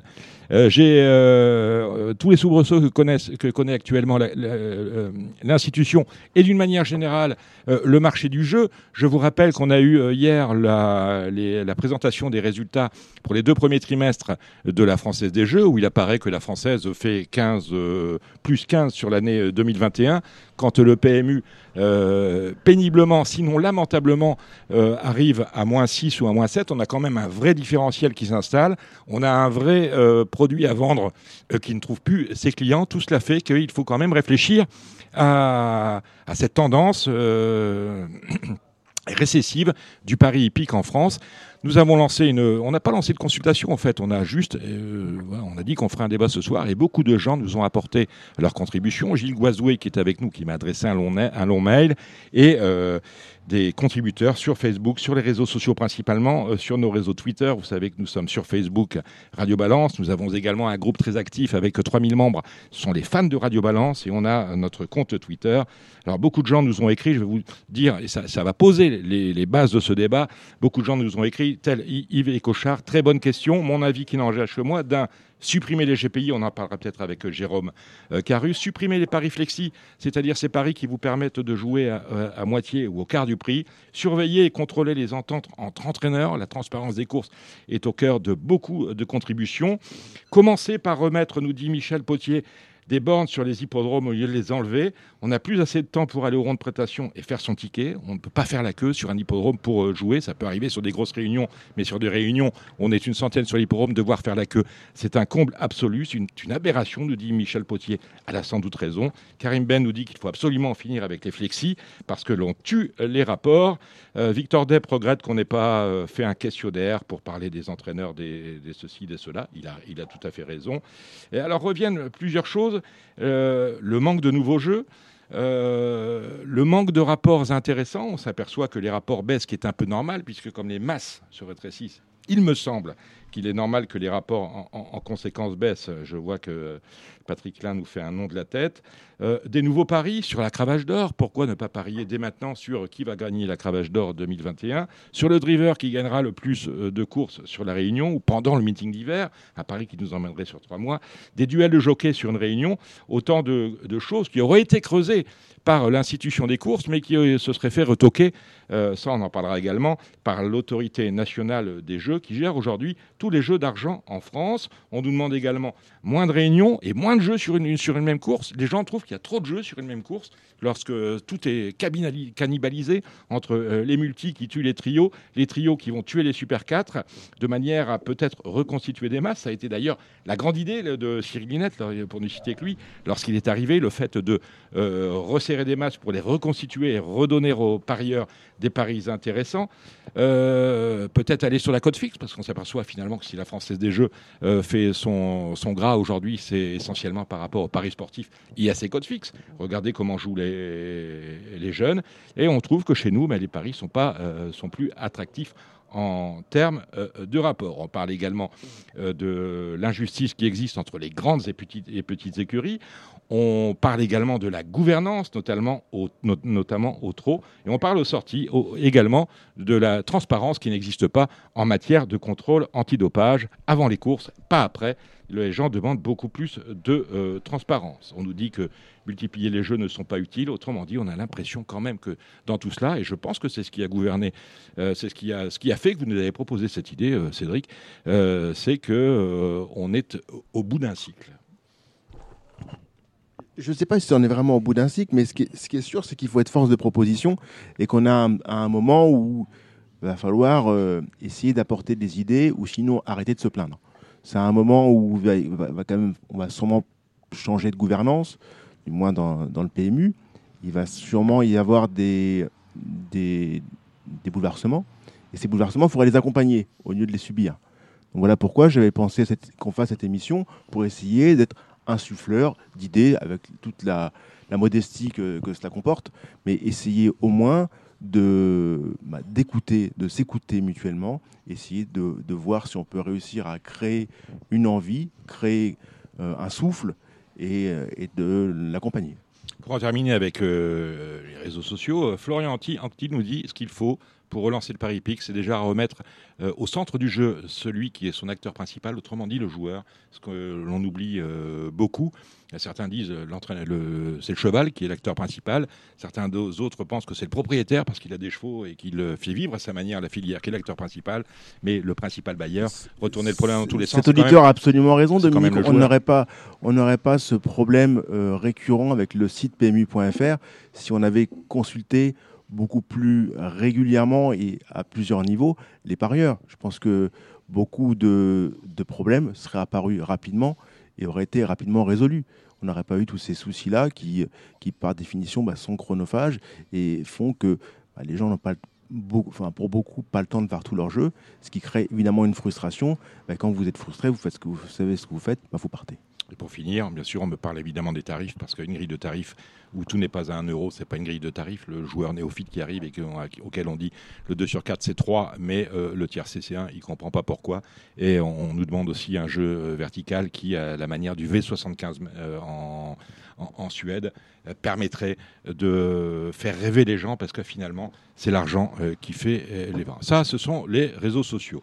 Et sur ces réseaux sociaux, il y a son, son pseudo, c'est Cocuba, c'est euh, Xavier Favreau. Xavier Favreau, vous, vous êtes de Toulouse, vous êtes parieur, vous avez 43 ans et à l'occasion, vous êtes euh, petit éleveur. Qu'avez-vous à nous dire sur la relance que vous espérez, que vous attendez et que vous imaginez du Paris Hippique? Euh, bonsoir Dominique, bonsoir à tous. Effectivement, euh, il y a besoin d'y avoir un changement radical. Alors Cyril Linette a fait des choses, mais je pense qu'il n'a pas été assez loin. Il faut encore accentuer sur le parieur existant parce que cette grande, euh, ce, ce grand rêve de créer des nouveaux parieurs et surtout dans les jeunes est quelque chose qui est quasiment impossible. Dans le sens où si vous ne connaissez pas les courses pour jouer, c'est quasiment impossible. Moi, je l'ai fait tout seul, à, de par moi-même, parce que j'étais vraiment passionné, notamment par l'élevage. Mais quand vous n'y entendez rien, euh, ce n'est pas du foot.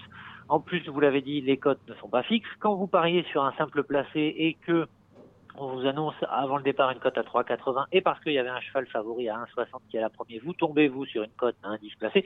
Donc les gens ne vont rien y comprendre. Donc il faut accentuer encore plus sur les joueurs qui sont déjà, déjà ici, notamment sanctuariser cette fameuse course du quintet qui est celle qui est censée rapporter le plus d'argent à l'institution puisqu'il y a le moins de reversement euh, en retour joueur. Je ne comprends pas que euh, on ne dissocie pas les choses. Aujourd'hui, euh, un quintet devrait être à trois fois par semaine pour recréer l'événement puisque c'était censé être l'événement vous faites ça un mercredi, un vendredi, un dimanche. Vous supprimez tout type de jeu, hormis le simple gagnant, le simple placé, ainsi au couplet. Quintet or, quintet ordres, fini les flexis, fini les bonus, fini les super, euh, les euh, multi, les 2 sur 4, on recrée de la masse. C'est ça qui va donner. Pour que le jeu envahisse la chandelle le jeu envahit la chandelle. Et puis, euh, je reviens toujours sur cette idée des jeunes. Ça a été bien les jeudis euh, de euh, les, les, jeudis de Longchamp. C'est bien de faire des petites participations comme ça, mais c'est pas là où vous allez, vous allez créer de la, de l'envie. vous pouvez regarder tous les films qui documentaires sur le Paris. Vous pouvez regarder le Gentleman Depson. Ça n'a jamais été une activité de jeunes. Je suis désolé. Les courses, c'est du lundi au dimanche c'est toute la journée. La journée, les jeunes, ils sont soit en cours, soit au boulot. Vous n'avez pas spécialement le temps de jouer. Si vous voulez créer et réfléchir, parce que c'est un jeu de sagacité, la veille, ça vous prend deux à trois heures, donc c'est ingérable. Aujourd'hui, il vaut mieux cibler les parieurs existants. Il vaut mieux effectivement recréer de la masse, recréer des vrais, des vrais poules euh, de, de possibilités de gains qui vont être attractifs. La transparence aussi pose problème, effectivement. Comment se fait-il qu'on peut avoir, alors qu'aujourd'hui les cotes écuries n'existent plus, 4, 5 chevaux d'un même entraîneur sur une même course? Quand je vois la loterie euh, dernièrement là avec euh, qui sert de train pour un Bourbon qui en plus, bon, heureusement n'a pas pu jouer ce coup-ci parce que quand je vois que le PMU paye un 10 là où la caisse n'est pas remplie, c'est totalement anormal à part pour faire plaisir au GPI. 1,05 maintenant mon cher Xavier à 1,05 maintenant euh, sur des paris qui vont où des mecs vont mettre 100 000 euros placés, euh, ce n'est pas le commun du parieur. Euh, tout ce genre de choses pose problème aujourd'hui quand on voit également euh, qu'il y a euh, sur une même course l'enjeu les, du trio qui peut être cannibalisé par le Super 4 ou inversement et sur une course où vous pouvez jouer le pic 5, vous allez jouer en même temps euh, des multi, multi 4, multi 5, multi 6, multi 7. Au bout d'un moment, on va jouer multi 72 avec euh, les différents X que l'on peut mettre. Donc vraiment, il faudrait réfléchir aux choses, mais comme vous l'avez dit, comme ça a été le cas et ce qui n'a pas été fait pour la nouvelle mouture euh, du site de Paris en ligne, il faut consulter les parieurs. Alors, j'entends les parieurs, il faut un panel, il ne faut pas juste l'association des turfistes qui ne représente quelque part. La semaine prochaine, nous, recevrons, Benjamin Boitez, son nouveau président, euh, qui ne pouvait malheureusement pas être avec nous ce soir. Très bien. Mais voilà, les personnes ne, reflètent pas l'ensemble du panel. Il faut faire un panel conséquent, un panel qui représente et qui pèse quelque chose, et mettre les gens autour de la table. On n'a pas été foutu de créer un nouveau jeu en deux ans. Eh bien, pourquoi on n'a pas pris ce temps-là, à ce moment-là, pour réunir du monde, faire des discussions, réussir à moduler les choses, parce que quand on est un Cyril Linette ou une autre personne qui n'y connaît rien au Paris hippique, qui arrive là parce qu'on a fait de grandes écoles, et c'est très bien, tant mieux pour eux, ce sont des garçons intelligents qui ont des études, qui ont du réseau, c'est parfait. Mais on n'est pas au cœur euh, de la cible, on ne sait pas à qui on s'adresse et on ne sait pas comment s'adresser à eux. Et ce n'est pas les conseilleurs qui ont été aujourd'hui des fossoyeurs de euh, l'institution qui vont vous donner les recettes pour y arriver, puisque ce sont, eux qui l'ont conduit dans la situation dans laquelle elle est. Donc, je, vous, je vous interromps, euh, Xavier. Euh, Jérôme Carus euh, souhaite vous répondre. Écoutez, bah, tout ce que vous dites, c'est exactement ce que je pense, que pensait mon grand-père, mon oncle. Je pense que mon oncle vous écouterait, il n'y a rien à ajouter. Ce que vous dites, c'est exactement. Alors, je ne sais pas si vous faites partie d'un panel du PMU ou qui fait partie des panels, mais ce que vous avez dit, c'est moi, je ne sais pas ce que je fais ici, j'ai tout est dit là. Eh oui, mais ça fait plaisir de te voir, Jérôme. Voilà. reprenez, Xavier. Oui. Euh, non, honnêtement, aujourd'hui, euh, je pense que il y a moyen. Il y a moyen parce que le cheval, quoi que vous en vouliez, c'est quelque chose qui attire les gens. Aujourd'hui, beaucoup, la profession se féminise énormément. On devrait d'ailleurs faire beaucoup plus d'actions dans ce sens-là, mettre des femmes jockeys en avant. Quand je vois que Michael Michel, que vous aviez reçu, euh, est une star au Japon, on lui fait un manga, il y a des mangaka qui dessinent sur elle, et que chez nous, vous la mettez sur les Champs-Élysées, personne. Bon, euh, c'est une jolie fille, quelques garçons vont se retourner, mais ce sera une illustre inconnue. Je, ce sont des choses qui sont complètement anormales. Quand je vois, et je suis d'accord avec vous quand vous l'avez dit l'autre jour. Euh, L'émission qui est faite sur Tony Parker. Aujourd'hui, ce qui coûte de l'argent, c'est de produire des émissions. Là, l'institution a produit l'émission, là, a payé euh, Infinity Night Sources sur sa production. Le programme, il existe. Il est, il est là. Mais bon sang de bois, voyons avec M6 une émission tous les mois diffusée dans une grille horaire quand même qui peut ressembler un petit peu à quelque chose, mais on leur donne le produit, ils n'ont rien à payer, c'est du gratis. Mais il faut arroser le grand public, il ne faut pas. Mais euh, j'en reviens ce c'est exactement. Je vous interromps, Xavier. C'est exactement ce que je disais l'année dernière. C'est un peu comme si euh, la chaîne Cato vous disait euh, devenez catholique. Lorsque vous faites des émissions qui coûtent cher sur la chaîne Equidia pour nous vanter euh, l'investissement de Tony Parker, je veux dire, ça correspond à pisser dans un violon. Je veux dire, la plus-value, vous allez pas, vous faites pas de la prescription avec ça. Si vous prenez Tony Parker, que vous, produit des émissions et qu'on les voit sur M6 ou sur RMC Découverte, là oui, ça sert à quelque chose. Si c'est pour les euh, euh, diffuser sur Equidia, ça revient à dire aux membres du comité, on salue euh, Patrick Klein qui est avec nous, vous voyez, on fait, on fait des choses, hein. on parle des courses, mais on parle des courses à des gens euh, qui euh, déjà les connaissent et qui ne vont trouver aucun intérêt à regarder des choses qu'ils connaissent déjà. Donc euh, ça ne sert absolument à rien. Continuez. Bien sûr, surtout que, par exemple, nous prenons une chaîne comme RMC Découverte ou RMC Story, qui adore diffuser des programmes de télé-réalité qui viennent de l'étranger. Mais bon sang, créons notre propre programme de télé-réalité sur euh, le, suivi d'une écurie pendant un an, que ce soit au trot, au galop, à l'obstacle, où on va les filmer à l'entraînement, sur les soins vétérinaires, que les gens soient en plus convaincus que le bien-être équin n'est pas du tout en contre contre-emploi avec les courses hippiques, que l'on suive quelque chose comme ça, qui a un, qui a un road movie, un road trip sur une année, que ça parle à des gens, que ça, ça montre que c'est, cette, cette institution qui est le, le- le- le- les courses de chevaux est quelque chose de, de beau, qui est quelque chose de sain, qu'on aille voir chez des éleveurs, mais qu'on fasse, qu'on crée quelque chose, mais des choses qui parlent, des choses qui vont attirer du monde, des des choses qui vont parler au grand public, et pas seulement à des gens qui réfléchissent dans un bureau dans le 92 euh, du côté euh, de, de- de la chaîne Equidia, qui appartient en plus au PMU. Donc, euh, non, je, dois dire que je suis assez en colère sur ce sujet parce que moi, je me suis lancé dans la filière par pur amour. Je suis pas là par, par esprit mercantile, puisque de toute façon, avec du vivant, c'est être complètement idiot. Mais quand je vois qu'on a un produit merveilleux, fantastique, et qu'on le, traite aussi mal, ça me saoule. Je suis désolé de le dire, ça me saoule. C'est votre dernier mot, mon cher euh, Xavier? Oh, je pense que j'ai été concis, donc euh, Dominique, oui, je pense que ça va aller. Vous, restez avec nous, justement, par, par rapport à tout ce que vous voulez nous- de, de nous dire. On va donner la parole à Nicolas Ferrand. Nicolas Ferrand, on vous connaît bien dans, la- dire dans, dans le milieu. Bon, non, dans l'institution, euh, dans, dans l'écosystème hippique. Voilà, dans l'écosystème hippique, vous êtes euh, directeur de la SAS Equidia. Et vous, vous trouvez que on n'a pas encore, dans les courses, emprunté les codes du 21e siècle. Euh, bonsoir Dominique. Alors, euh, je ne suis pas encore directeur d'Equidia, d'ailleurs je ne le serai Euh, de- jamais. non, de Canal Turf, pardon. Oh mais là là. mais, Oui. mais j'ai le plaisir d'avoir- fondé Canal Turf il y a 15 ans, d'en être toujours le président euh, très actif. Et d'autant que Canal Turf est aujourd'hui le, le- le site francophone détenant le plus d'audience, ce qui, qui pour moi est toujours un immense plaisir. Alors oui, euh, quand vous m'avez interrogé pour savoir euh, si, je, pouvais parler de ce sujet du, du pari et, euh, et, en y associant également celui du propriétariat, été très heureux de votre proposition parce que je, crois que nous devons absolument mener plus qu'une réflexion, c'est-à-dire euh, renverser la table aujourd'hui et partir, je crois, dans, une voie complètement euh, différente de celle que l'on poursuit inlassablement depuis tant et tant d'années. Euh, vous avez parlé d'adopter les codes du 21e siècle.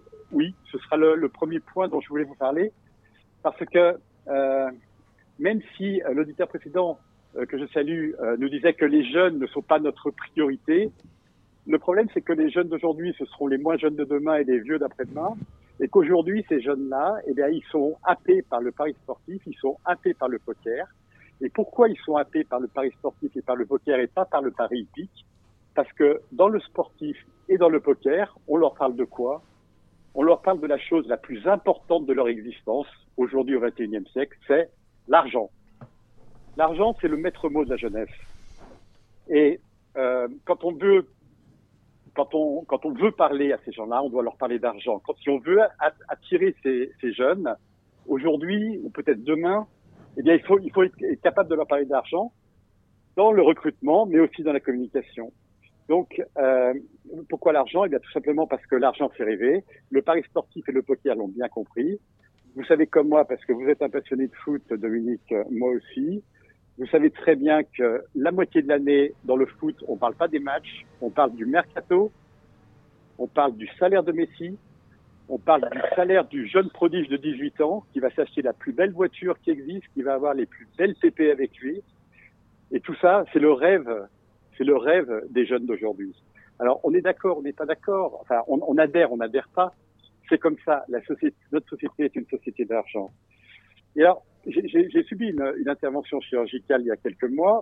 Ça va beaucoup mieux. Enfin, non, il y a quelques semaines d'ailleurs, ça va beaucoup mieux. J'ai été immobilisé euh, deux ou trois semaines dans mon lit. Et donc, j'ai regardé beaucoup de choses à la télévision. Et entre autres, j'ai regardé le poker. Et qu'est-ce que j'ai découvert dans le poker? Je ne suis pas un joueur de poker, mais qu'est-ce que j'ai découvert dans le poker? J'ai découvert que les, les meilleurs joueurs aujourd'hui sont des gamins qui ont 22, 23, 25 ans. Et quand, euh, quand ces gamins, quand ces jeunes sont sympathiques, intelligents, quand ils gagnent un, WPT ou quand ils gagnent un gros tournoi, le journaliste qui les interviewe après cette victoire, qu'est-ce qu'il leur demande? Il leur demande, mais qu'est-ce que vous allez faire de tout cet argent que vous venez de gagner? C'est-à-dire que l'argent n'est tabou que dans le hippique. Dans le poker, on en parle. Dans le foot et dans le pari sportif, on en parle. Et ça, je pense que si, on, n'accepte pas l'idée que les courses, c'est de l'argent et qu'on doit parler d'argent, je, je, pense qu'on ne s'en sortira jamais. Je vais vous Alors, interrompre, Nicolas. Je vais demander une réaction par rapport euh, au fait qu'on a un peu honte de ce qu'on est. On est un sport d'argent. On est quand même le seul sport professionnel du monde à être géré par des amateurs. Aussi, c'est un autre sujet. Est-ce que vous pensez que l'argent est vraiment un sujet tabou du, euh, du monde hippique? Est-ce qu'il faut en venir à, euh, à, rendre cet aspect de notre activité, qui ne tient que finalement que par, que par le pognon, un peu plus lisible? Qui prend la parole sur ah. ce sujet? Moi, je voudrais vous faire une réponse, Dominique. Je peux? Je voudrais vous faire une réponse, Dominique. Tout non, mais attendez, on va demander à Cédric Philippe, qui a toujours. Un... Qui est comme vous, hein, Cédric Philippe, il a, il a, une idée sur tout. Je, je suis comme le professeur Rollin, j'ai toujours quelque chose à voilà. dire, plus ou moins intéressant d'ailleurs. Quelle était votre question, Dominique? Euh, Est-ce qu'on a, a vraiment un problème dans les courses avec l'argent et le fait de mettre l'argent en avance? Je pense que oui. Nous, on parle de passion, de loisir. Lorsque tu achètes un cheval de course, on te dit Mais ne regarde pas combien ça coûte. Un yacht, euh, ça coûte aussi cher.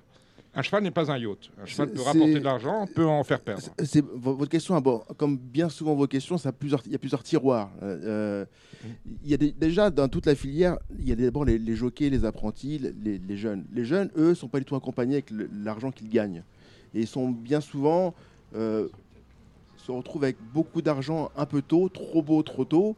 Et les jeunes jockeys, parfois, peuvent arriver à, voir leur carrière, leur carrière complètement euh, dévastée par un non-accompagnement à gagner de l'argent trop vite, trop tôt et euh, se perdre eux-mêmes. Ensuite, pour les, pour les parieurs et pour le jeu, c'est sûr qu'on a un vrai problème, c'est que on ne vend pas du rêve. On ne vend pas du rêve, pourquoi? Parce qu'on communique déjà très peu sur les gains, sur les possibilités de gains, et quand il y a des jeux qui fonctionnent et qui peuvent créer du gain, bah, par définition, ils vont être amenés à disparaître. C'est-à-dire que ce qu'on aime, c'est ce qu'aimait Cyril Net notamment et toute son équipe, on voulait plutôt des petits gagnants, mais récurrents, qui rejouent en permanence. Ce qu'on qu aime, c'est ça. On aime du 1-10, du 1-0-5 qui rejoue tous les quarts d'heure. On voulait les, les, souris dans, la, dans le truc, quoi. Tout à fait, tout à plus, fait. Plus ça avance, plus, plus je galope. Alors que je on, pense... voulait les chevaux sur un marcheur, voilà. Ce qui a fait, ce qui a fait la force du tiercé, ça a été, ça a accompagné euh, l'accompagnement de l'électroménager en France. C'est-à-dire que beaucoup de gens se sont offerts leur première gazinière, leur première télévision grâce au tiercé. Le tiercé, ça a, été, ça, a, ça a accompagné toute une société. Et aujourd'hui, le, le, quintet ne correspond plus à rien ou presque. On... Et c'est vrai, on va se tourner, ben, on va se tourner parce qu'il il en est. Euh, euh, vers Jérôme Carus, c'est vrai que le tiercé euh, a, a, vécu son expansion, son, son expansion grâce au, au rêve que véhicu, qui véhiculait. Alors, je vais vous raconter une petite anecdote parce que celle-là, elle est pas peu connue. Le tiercé a été créé en 54, ça a marché moyen pendant trois ans. Et en fait, le tiercé a commencé à marcher sur une publicité virtuelle d'un rapport qu'aurait eu le tiercé s'il y avait eu un gagnant. C'était là en 57. Je crois que c'était euh, à Hauteuil, une course, euh, personne n'avait trouvé un tiercé. Ils ont donné un rapport fictif. Et du coup, c'est là qu'à partir de 57, il y a eu une croissance exponentielle du tiercé, et où là, c'était plus que de l'électroménager. On pouvait se payer sa bagnole, quelquefois son appartement dans l'ordre. Le rapport aurait été de, euh, de l'époque 30 millions d'anciens francs, c'est-à-dire 300 000 francs, c'est-à-dire 60, euh, à peu près euh, un peu, euh, 50, 50 000 euros. Mais voilà, à l'époque, avec ça, on pouvait se payer un appartement. Donc en fait, effectivement, ça a été basé, ça, ça vivotait, et ça a été basé sur, le, sur les gains, quoi, sur le- la publicité, sur l'argent que ça pouvait rapporter. C'est-à-dire que le, le tiercé a fondé sa notoriété sur une course qui n'avait été gagnée par personne dans l'ordre. Ah, C'est intéressant. une intéressante. Dominique, euh, Oui, euh, Nicolas. Dominique, nous, disons- nous- nous dis- nous disons la même chose. C'est-à-dire que on, était capable de parler d'argent à l'époque du tiercé, on n'est plus capable aujourd'hui d'en parler. Et, et moi, j'aimerais euh, vous livrer une réflexion. J'ai suivi naturellement, parce que c'est mon métier, et, et euh, Dieu sait si j'aime euh, le galop et France Gallo, mais j'ai suivi la communication faite autour de l'Arc de Triomphe cette année. La, communica- la communication qui a été faite, elle a été faite autour des 100 ans de l'Arc de Triomphe, ou du centième Arc de Triomphe plus exactement. Et autour du fait que... Le centième anniversaire de la grand-mère, on y va, mais euh, en traînant des pieds.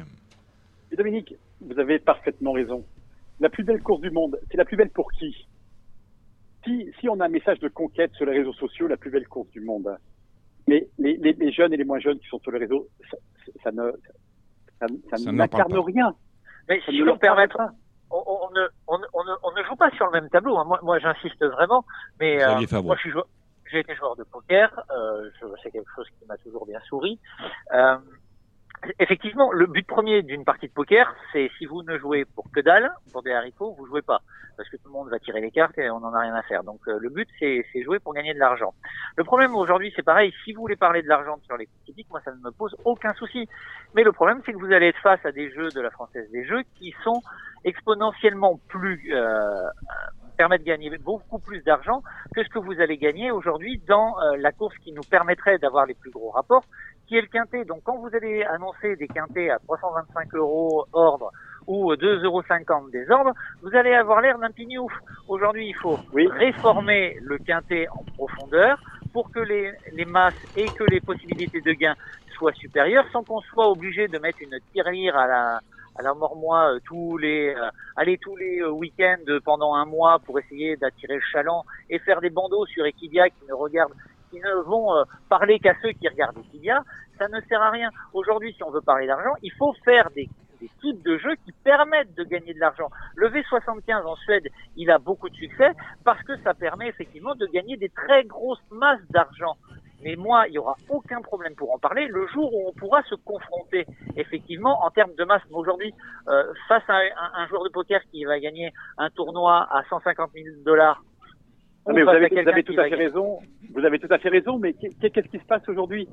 C'est qu'il y a, une, il y a une, une évaporation des parieurs hippiques vers le pari sportif et vers le poker. Alors je ne suis pas Donc, sûr que les parieurs hippiques qui sont déjà en place, eux, s'évaporent sur mais le pas, pas poker. l'ancienne génération. Pas l'ancienne mais, génération. mais la nouvelle Mais- génération, c'est trop con. Quand vous voulez gagner quelqu'un, aujourd'hui, quand il y a un jeune qui vient au pari hippique, c'est souvent parce que c'est initié dans la famille ou dans le moi, cercle des amis. j'ai l'impression, j'ai l'impression d'entendre l'institution en disant, bah non, on va pas aller en chercher des nouveaux, on va vivre C'est avec pas que les je veux pas aller en chercher. Non, non, vous m'avez pas bien compris. C'est pas que je veux Ah, pas aller en si on veut chercher. sauver, il me semble pas que je si veux on pas aller en chercher, c'est que- le pari hippique. euh, Alors moi j'avais fait si une propo- oui. Alors moi j'avais une proposition qui était très concrète par rapport à ça. Moi j'ai commencé à jouer par moi-même sans savoir comment jouer, comment on faisait puisqu'il y avait personne qui était parieur dans ma famille. Mais alors à ce moment-là, cré- créons une chaîne YouTube avec des tutoriels pour que un Cédric Philippe accompagné de quelqu'un soit euh, filmé sur comment on joue, pourquoi sur cette course on joue comme ça et quel type de jeu et pourquoi j'associe ça comme ça pour espérer avoir des gains. Parce qu'aujourd'hui quand vous êtes quelqu'un de néophyte, Xavier, ça a déjà été fait, ça, le gentleman d'Epsom. C'est exactement ça. Et, et ici, on parie le programme que nous venons de, que, que nous développons depuis un an, en direct des hippodromes chaque jour, 5 heures de direct que nous produisons chez Canal Turf, c'est exactement ça. C'est-à-dire, on explique aux gens comment jouer, comment parier. Alors, Oui, mais faut y être sur la course, tandis que là, vous auriez des, des, des tutoriels sur une chaîne YouTube, c'est à disposition H24, 365 jours sur 365. Et là, quand vous avez quelqu'un qui arrive, qui est nouveau, qui ne sait pas, il a quelque chose sur lequel se référer. directement. Benjamin Brami. Oui, euh, bonjour. Non, je voulais juste. euh, moi, j'adore le poker, j'adore les courses, mais je, ça me plaît pas tellement qu'on compare les deux parce que ça n'a rien à voir. Le poker, ça s'apprend très facilement. Mon fils de 5 ans, il a compris en. 5 minutes pour apprendre, 30 ans pour comprendre. Je suis d'accord avec vous, sauf que le- les courses, c'est 30 ans pour comprendre. Et après, après, on est mort. Et après, on est mort en plus. mort. Non, mais le poker, ça s'apprend très facilement. C'est beaucoup plus facile. De, pour apprendre les courses à quelqu'un, c'est beaucoup plus long. Il faut lui apprendre les cordes, le terrain, les chevaux, les entraîneurs. Le... Benjamin, on a d'ailleurs un scoop avec Dominique, on en a parlé, on, on vous en parlera un peu plus tard. On a dans l'idée, euh, dans les tiroirs, de créer l'Académie des courses avec Oui, Dominique. ça, va, ça va venir, ça va, fera peut-être l'objet d'une rubrique dans Radio Balance. Vous vouliez dire quelque chose, Patrick Klein? Oui, euh, concernant le, le- le- le point de vue de Nicolas Ferrand, euh, je, je pense que c'est la priorité de travailler sur le long terme, sur le renouvellement de la clientèle. Euh, un peu d'histoire, euh, le tiercé a ruiné la loterie nationale. Euh, Maintenant, c'est le contraire. non, maintenant c'est Ah, le le contraire. En, en, en 96, euh, la loterie nationale était au bord du gouffre euh, et Jacques Chirac a autorisé le, le, les- le tirage du loto, le jeu du... En combien? En 86, pardon, me, me précise euh, Monsieur Carus. a autorisé le tirage du loto et ce qui est assez à trois conditions pas de pas de contribution publique, pas de publicité, et la troisième condition, je ne me souviens pas. Il y a eu plusieurs tirages euh, de- d'effectués qui ont été un échec, un peu comme ce que nous racontait le, le, le, tiercé de M. Carus au, départ. Et en fait, vu l'état de, la loterie nationale, la publicité a été au- autorisée et euh, a commencé à être télévisée, etc. Et ça a été le succès qu'on connaît. Si vous voulez, le, loto ch- change la vie des gens.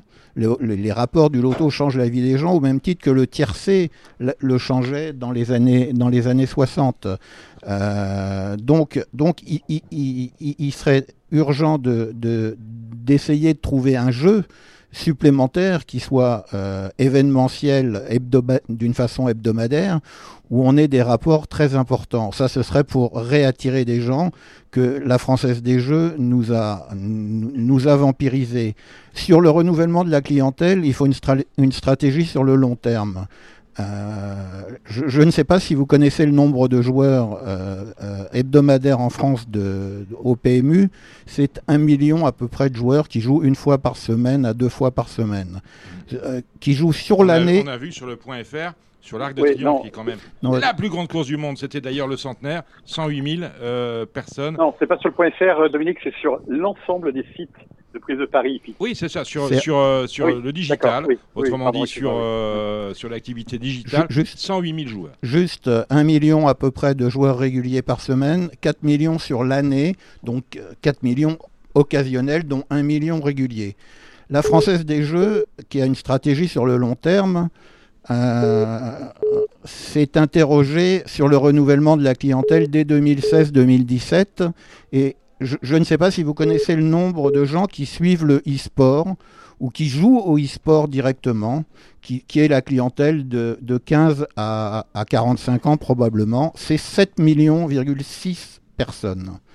La Française des Jeux en 2017 euh, a décidé de financer les compétitions de e-sport et a même lancé un site de jeu où on gagnait des lots parce que le, pari sur le e-sport est interdit pour l'instant, mais deviendra probablement un jour autorisé.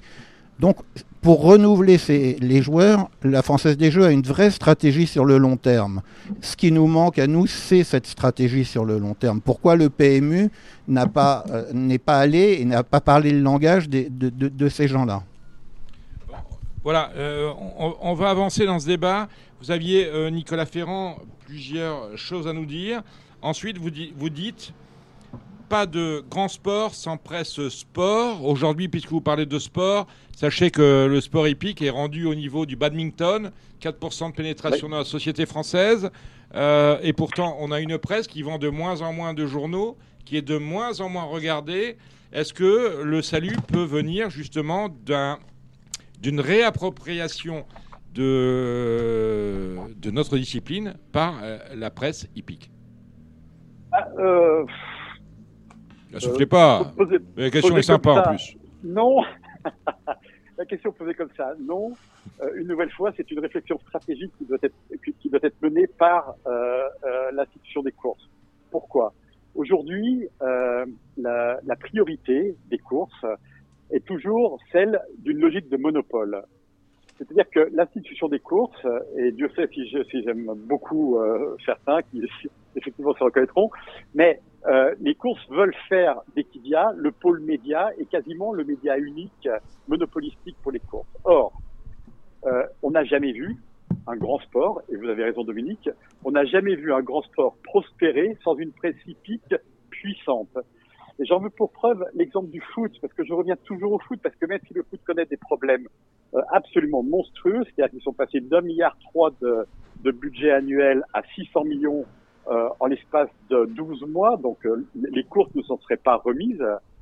Eh bien, le foot, qu'est-ce qu'il fait? Le foot, lui, il a une stratégie qui est diamétralement opposée à celle que nous menons dans les courses. C'est-à-dire que tous les quatre ans ou tous les deux ans, ça varie quand ils ont besoin d'argent ou de sécuriser l'avenir pour que les clubs puissent faire des emprunts importants. Euh, il y a un appel d'offres, il y a des lots qui sont mis, qui sont mis en, en, en compétition, avec, avec comme logique, euh, au niveau de la presse, que l'on parle du foot partout et tout le temps.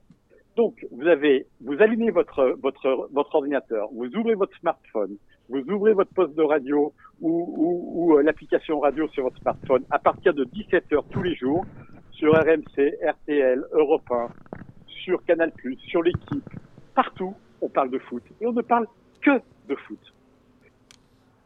Nous faisons dans les courses exactement l'inverse de ça. C'est-à-dire que euh, le PMU a asséché euh, qui n'en avait déjà pas besoin il y a deux ou trois ans, alors que, alors que la presse papier est, est- reste fondamentale pour une grande partie de nos parieurs.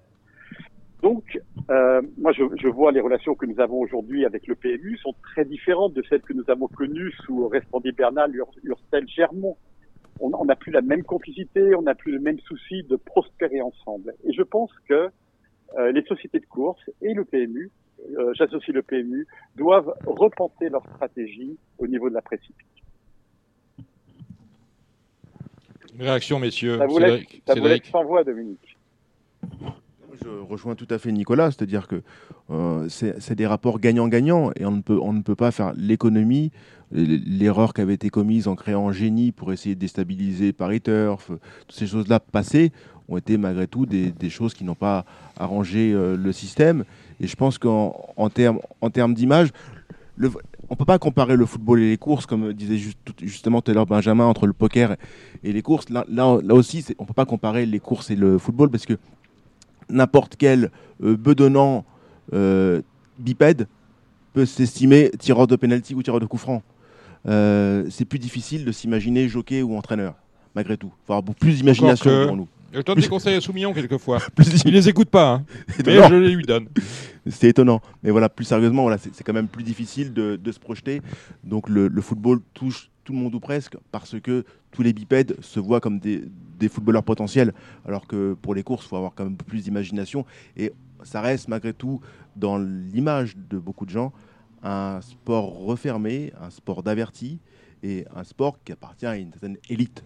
Et là, là-dessus, c'est à nous de casser les codes et de faire venir des gens en étant beaucoup plus ouverts et beaucoup plus éclairants. Restons sur Alors, oui, dit- Quelqu'un voulait dire quelque chose chose. Nicolas On dit exactement la même chose, je suis absolument d'accord. Et, et, euh, moi, je, je, je pleure tous les jours, je pleure tous les jours de ne pas savoir où est diffusé le quintet. Je sais pas où c'est, je sais pas où c'est dans ma dans ma grille euh, et euh, j'ai une, une box, donc je devrais je devrais pouvoir trouver. Mais je pense que la, la priorité des priorités, évidemment le foot c'est facile, le foot euh, c'est extrêmement populaire, je suis d'accord, euh, etc. Donc le foot, il, il peut avoir euh, euh, les, gens demandent des images. L'équipe TV aimerait avoir plus d'images de foot, etc. Mais nous, nous, nous avons disparu totalement des radars. J'apprends rien à, l'ensemble de l'auditoire. Nous avons disparu totalement des radars. C'est-à-dire que les courses ne sont plus visibles à la télévision. L'autre jour, j'étais chez mon, anesthésiste et au moment de payer ma consultation, sa secrétaire me demande mon adresse, mon adresse email. Je lui donne mon adresse email nferrand at canalturf.com. Elle me dit Canal Turf, c'est quoi? Je lui dis sur les courses hippiques. Et vous savez ce qu'elle m'a répondu, Dominique? Elle m'a répondu, encore. Ça existe encore? Exactement. Elle m'a répondu, ça existe encore, les courses hippiques. Et alors là, heureusement, elle était au rez-de-chaussée, parce que sinon j'aurais pleuré sur un, deux, ou trois, ou quatre, ou cinq étages. Les, les appels d'offres, hein, c'est très bien, hein, mais il faut que ce soit un produit qui parle pour qu'il y ait plusieurs personnes qui soient là à vouloir acheter. Mais le problème, c'est que quand on a proposé les courses hippiques à différentes chaînes, les gens n'en veulent pas. Et quand vous voyez ce Oui, que oui, ça représente oui. de- de- d'être sur tous les hippodromes, avec toutes les courses qui sont proposées chaque jour, déjà, si on pouvait virer les courses de chameaux au Chili ou euh, les courses qu'il peut y avoir par certaines périodes de l'année en Australie, tout ça, dont on se sert royalement puisqu'on ne connaît personne. Euh, alors oui, Julien Philippon va vous dire que quand on regarde au niveau des enjeux, si c'était une réunion PMH qui était transformée, ça reviendrait au même. Mais on s'en fiche, ça correspondrait à notre notre ADN, notre panel à nous, nos hippodromes. C'est là aussi où il y a des erreurs stratégiques. Après, je ne sais pas les contrats qui ont été signés, mais bon, ça c'est différent. Quant à la, à la présence de la presse hippique, c'est vrai que le coup de poignard mis par le PMU auprès euh, de Paris Turf parce qu'ils n'ont pas aimé certains articles a été purement scandaleux. Mais là, ce que j'ai envie de vous dire, que font les présidents des institutions qui sont censés être les maîtres du PMU puisque c'est leur GIE et à la base le PMU doit être à leur service et on doit arrêter nous de se faire tordre le bras par notre. En fait, c'est comme si vous avez votre employé qui vient vous voir et qui te dit bon patron, tu fermes ta gueule, tu me donnes temps, je commence à telle heure et tu fais ce que je dis. Je pense que dans un monde réel, ça n'existe pas, sauf dans l'institution. Merci Xavier pour cette intervention euh, qui fait sourire euh, et Cédric et, et Ben- et Benjamin de Paris Turf. Et euh, euh, Jérôme Carus a quelque chose à vous dire. Oui, j'ai bien écouté, mais euh, honnêtement, est-ce que le, le foot, euh, la fédération de foot ou la, ligue, a quelque chose à voir avec les jeux. Est-ce que les courses, est-ce que c'est vraiment leur boulot à notre époque, ça l'était sans doute avant, d'être, euh, de piloter un organisme de jeu qui est un organisme commercial. C'est pas des gens qui sont formés pour ça. Il est là le problème. Moi, je rappelle l'Italie. L'Italie, c'était un pays euh, hippique jusqu'au début des années 2000. Euh, c'est un PMU qui faisait 4 milliards et demi de- d'euros euh, par an au début des années 2000. Il y a eu une crise qui a duré trois ans. Ça a plongé en trois ans. On est à 650 millions récurrents chaque année maintenant. Et vous, aurez, vous avez encore des bons cheveux en Italie parce qu'il y a encore des bons éleveurs et des, bons professionnels. Est-ce que vous aurez encore un Varenne qui va venir gagner le prix d'Amérique? J'en suis pas sûr.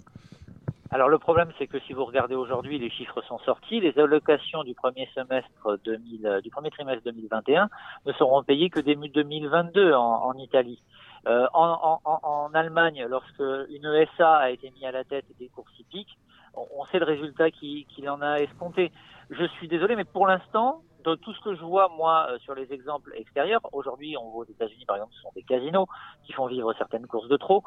Euh, il n'y a pas mieux comme système que ce que nous avons fait pour que les socioprofessionnels, et pourtant, je sais que je suis pas un féru hein, de, de l'institution, hein, mais euh, pour l'instant, c'est le seul le seul où les système qui nous gouverne pour le moment. Il n'y en a pas d'autre. Oui, mais les allocations Il n'y en a chez pas nous d'autre parce qu'on pas belles. Alors, je- Ah, je- pour, recentrer le, le sujet sur le Paris hippique, lorsqu'on regarde euh, l'histoire du Paris hippique ces 30 dernières années, on a eu une grosse période 93-94 où on entrait quand même dans un trou noir. Est arrivée euh, l'informatisation via Pégase qui nous a quand même offert un bol d'air pendant 10 euh, ou 15 ans.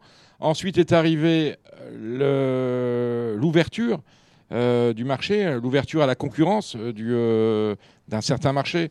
Pas sûr que ce soit une vraie concurrence. Et je me, tourne vers vous, euh, Nicolas Ferrand. Euh, il y a lieu de, donner aujourd'hui, alors qu'on est à la fin du cycle ouvert par la loi d'ouverture de, 2010, il y a lieu de recréer, euh, euh, d'ouvrir une nouvelle période de croissance. Comment vous vous dites la fiscalité et justement la revoyure de la loi 2010, il faut ouvrir plus à la concurrence. Alors, oui, effectivement, la fiscalité est stratégiquement l'un des moyens de modifier le paysage de la prise de Paris hippique en France. Pourquoi?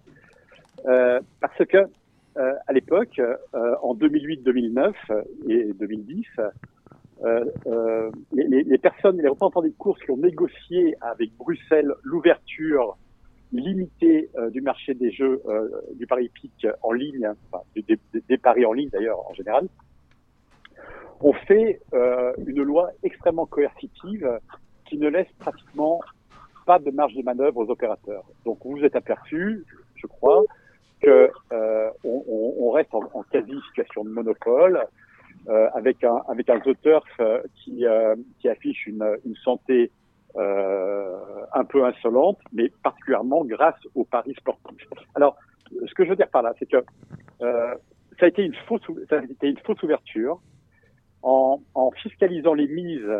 euh, on a interdit euh, aux opérateurs de gagner de l'argent. Et donc, on s'est interdit l'arrivée des gros. Parce que l'État, lorsqu'on fiscalise les mises, autant que les choses soient claires, l'État se sert tout de suite. Euh, alors, il y a le taux de retour aux joueurs sur les mises et la fiscalité de l'État sur les mises. En revanche, euh, en 2020, enfin euh, en 2019, quand les parlementaires ont voté la loi de finances 2020, euh, ils ont prévu de modifier cette fiscalité en fiscalisant non plus les mises, mais en fiscalisant le PBJ, c'est-à-dire la marge brute des opérateurs. Et ainsi, euh, les opérateurs disposent, c'est eux qui organisent leur marge. Parce que quand on, quand on les prélève à, la- à- à- la source, je dirais, ben, il y a beaucoup moins de, de, de marge de manœuvre possible. Et là, euh, donc, on, on a il- le, le décret n'est pas sorti, mais euh, dans la loi de finances, il y avait euh, cette, euh, cette modification de la fiscalité sur les paris hippiques, enfin sur les paris en général d'ailleurs, et sur les paris hippiques, c'est ce qui nous intéresse aujourd'hui. Et cette modification, si jamais elle est appliquée, on estime que euh, ce serait pour le PMU entre 30 et 50 millions de résultats supplémentaires.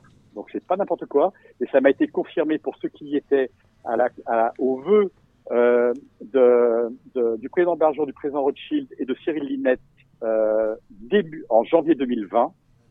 J'ai posé la question à Cyril. Je lui ai dit euh, cette- à Cyril Linette, pardon. Je lui ai dit cette modification, Cyril, cette modification de la fiscalité euh, engendrerait un résultat supplémentaire pour, le PMU entre 30 et 50 millions. Il m'a dit maximum.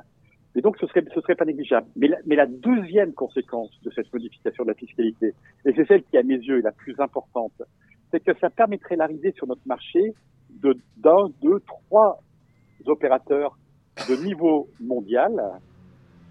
Et ces gens-là, quand ils vont arriver sur le marché du pari hippique en France, qu'est-ce qu'ils vont faire en premier? Eh bien, ils vont investir en marketing.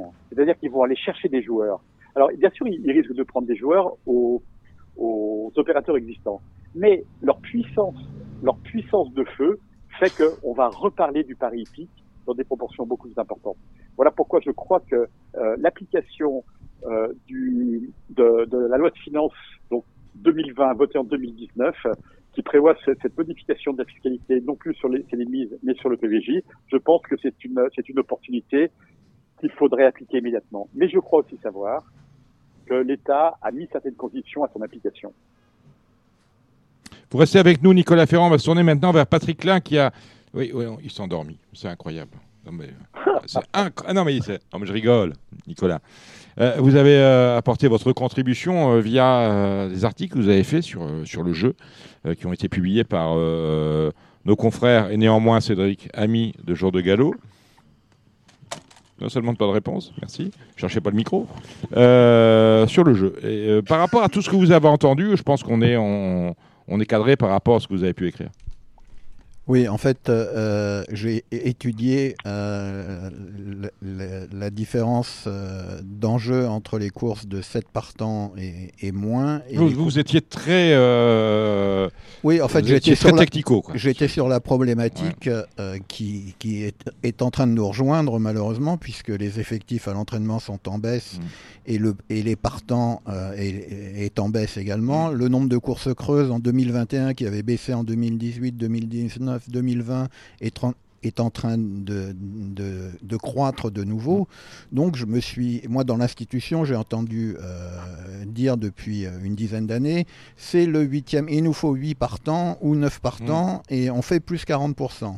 Bon, euh, je, je suis un esprit un peu tordu et je me, et je me suis dit, mais pourquoi est-ce que 8, 9 partants fait plus que plus 40%, alors que finalement, à chaque partant supplémentaire, on fait à peine 5 ou 6%. Et vous, vous dites, même s'il y a peu de partants, on peut faire des Ben, jeux. En fait, j'ai comparé, oui, euh, Dominique, j'ai- C'est ça l'idée. j'ai comparé en fait les courses de 7 partants et 6 partants euh, qui, ne qui l'offre de jeu de 8 partants, parce Mm. que le PMU ne, ne change pas l'offre de jeu d- Mm. dès qu'il y a un non partant.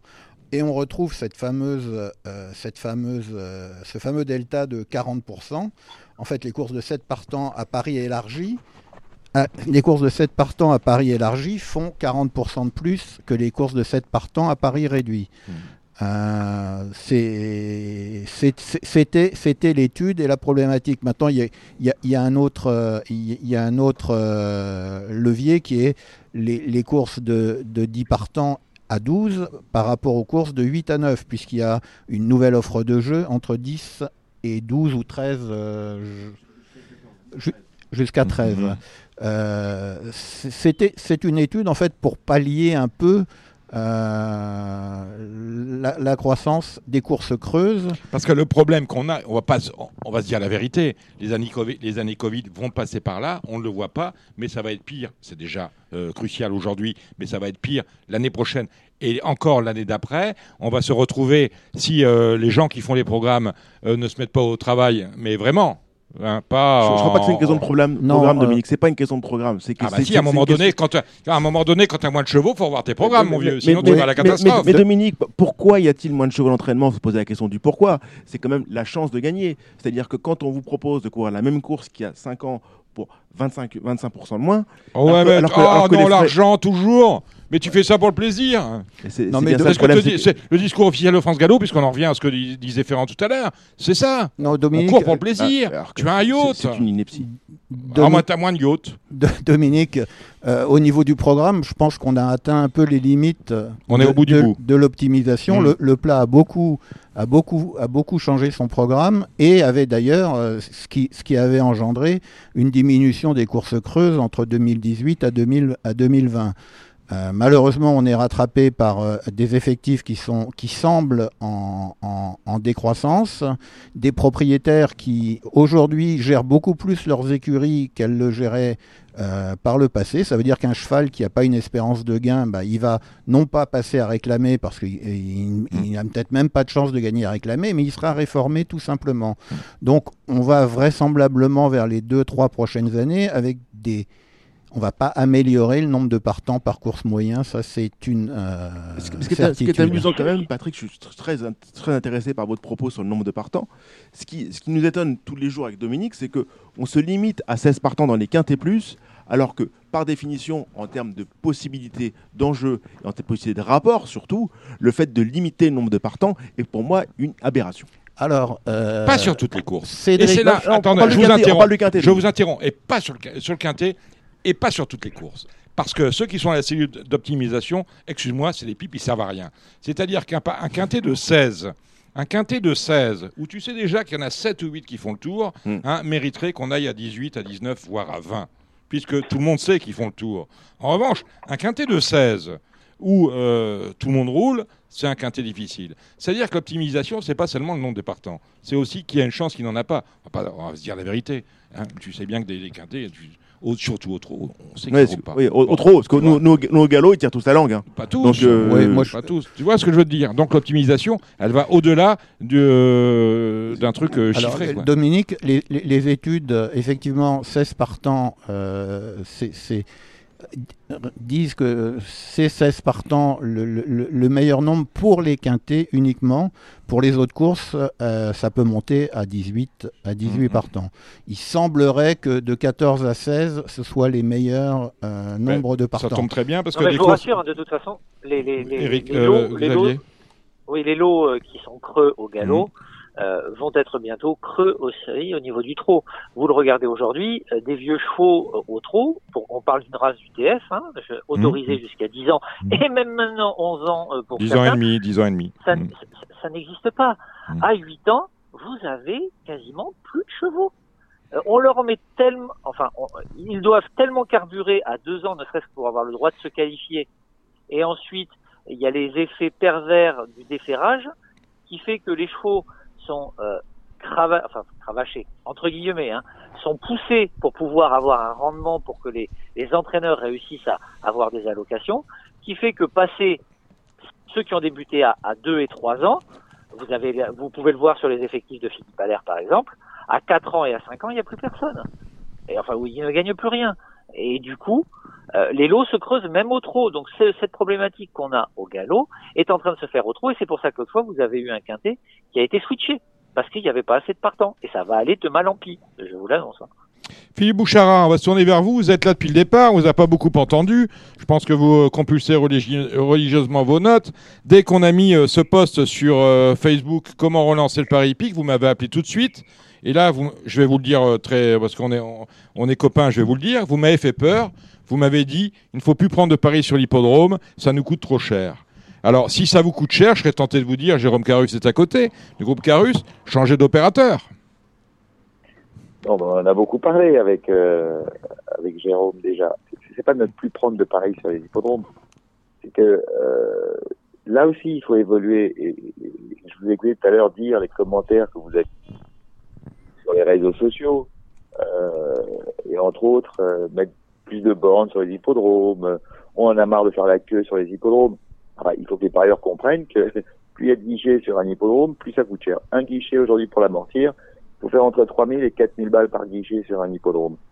Il y a des lieux sur lesquels on peut le faire, il y a d'autres lieux sur lesquels Mais dès le moment où l'hippodrome, puisque tout le monde, tout le monde s'accordera à dire ici autour de cette table qu'un hippodrome c'est un lieu de prescription, éventuellement arrêtez de considérer cela comme un coût, mais comme un investissement. Bah, c'est un investissement. Bon, quand à la, à la ligne perte, vous avez perte sur perte, et en gros, c'est plus un investissement, c'est une succession de pertes euh, qui vous amène un jour à être coulé. Euh, je vous rappelle que c'est l'activité principale d'un hippodrome. Il peut être considéré quand même comme un casino à ciel ouvert. Euh, le, le- le- le jeu devrait être quelque chose qui, euh, qui rapporte. Or, c'est une source de coût. Donc, il y a quelque chose qui fonctionne pas. C'est comme un casino ouvert, mais il sait qu'à chaque fois qu'il ouvre, sur le jeu, il va perdre de l'argent. Donc, euh, vous pouvez pas à- Carus, à vous répondre. Philippe, tu sais bien que c'est un investissement quand même, les, les- les hippodromes. Ça, depuis qu'il y a le PMU, la plupart des gens restent à, à côté de chez eux. Comment on, va recruter de nouveaux parieurs Moi, j'ai entendu à Griezmann dire que, et je pense que c'est pas que de la pub, là, qu'il a été sur, l'hippodrome la première fois de sa vie quand il avait 5 ou 6 ans avec son père à Mâcon-Cluny, puis à Châtillon, dans le 113, pas loin de chez toi, à Vichy, et que depuis, il est resté accro. Et c'est comme ça. C'est du long terme. Moi, depuis que je, je- je- je vais sur les hippodromes, et j'y vais depuis très longtemps, moi, j'étais un truc de. Quand j'ai commencé dans, dans le- dans- dans ce boulot-là, et avant, puisque j'y- j'accompagnais mes parents, j'ai toujours trouvé que c'était un truc, euh, un EHPAD, les hippodromes, hein, quand même, hein, au point de vue. Ah ouais, c'est un EHPAD, c'est sûr. Hein, il y a- il y a- effectivement, Oui, il y a- reste il y a- un il y a- il y a- EHPAD. donc en fait, si tu veux avoir des, des clients, le profil, euh, le parieur qui est intervenu tout à l'heure le dit, le profil de parieur, tu ne le changeras pas, ça a toujours été 50 ans et plus. hein. Et ça n'a jamais été beaucoup de, de femmes hein, non plus. hein. donc euh, voilà, quoi, il faut. Alors, moi, je vais te dire un truc. le- Je pense que l'hippodrome est un, c'est quand même le seul endroit, le seul stade, on va dire, euh, pour comparer avec le, le- le sport, où les paris sont autorisés. Tu peux pas jouer à Roland Garros, tu peux pas jouer à- au Stade de France. C'est là, vous avez gardé ce monopole-là, et ça, c'est unique. Donc en fait, il faut surtout pas l'abandonner. Maintenant, si tu trouves que ça coûte cher, moi je suis, je suis d'accord avec toi. Nous, on perd de l'argent et on continue à le faire parce qu'on sait que vous n'avez pas les moyens de payer plus. Et j'en veux, pour preuve. J'en veux pour preuve. Là, dans- je, vois, il y a des gens qui se marrent, mais on est tout seul depuis 20 ans à faire ce boulot. Il y a personne qui est venu nous concurrencer. Tu vois, Ah, pas- si c'était vraiment une. euh, Bon. Je vais te suggérer un truc parce que je vais pas être, obligé de partir moi donc euh, parler là euh, une chose à laquelle je pense un peu plus longtemps. Le PMU au départ c'était une concession de 1930 à 1950. c'est- ils avaient signé une concession à des, prestataires qui étaient les prestataires hippodromes qui, je rappelle, ont contribué à former le PMU qui était tapait contre leur intérêt quand même perso de leur entreprise.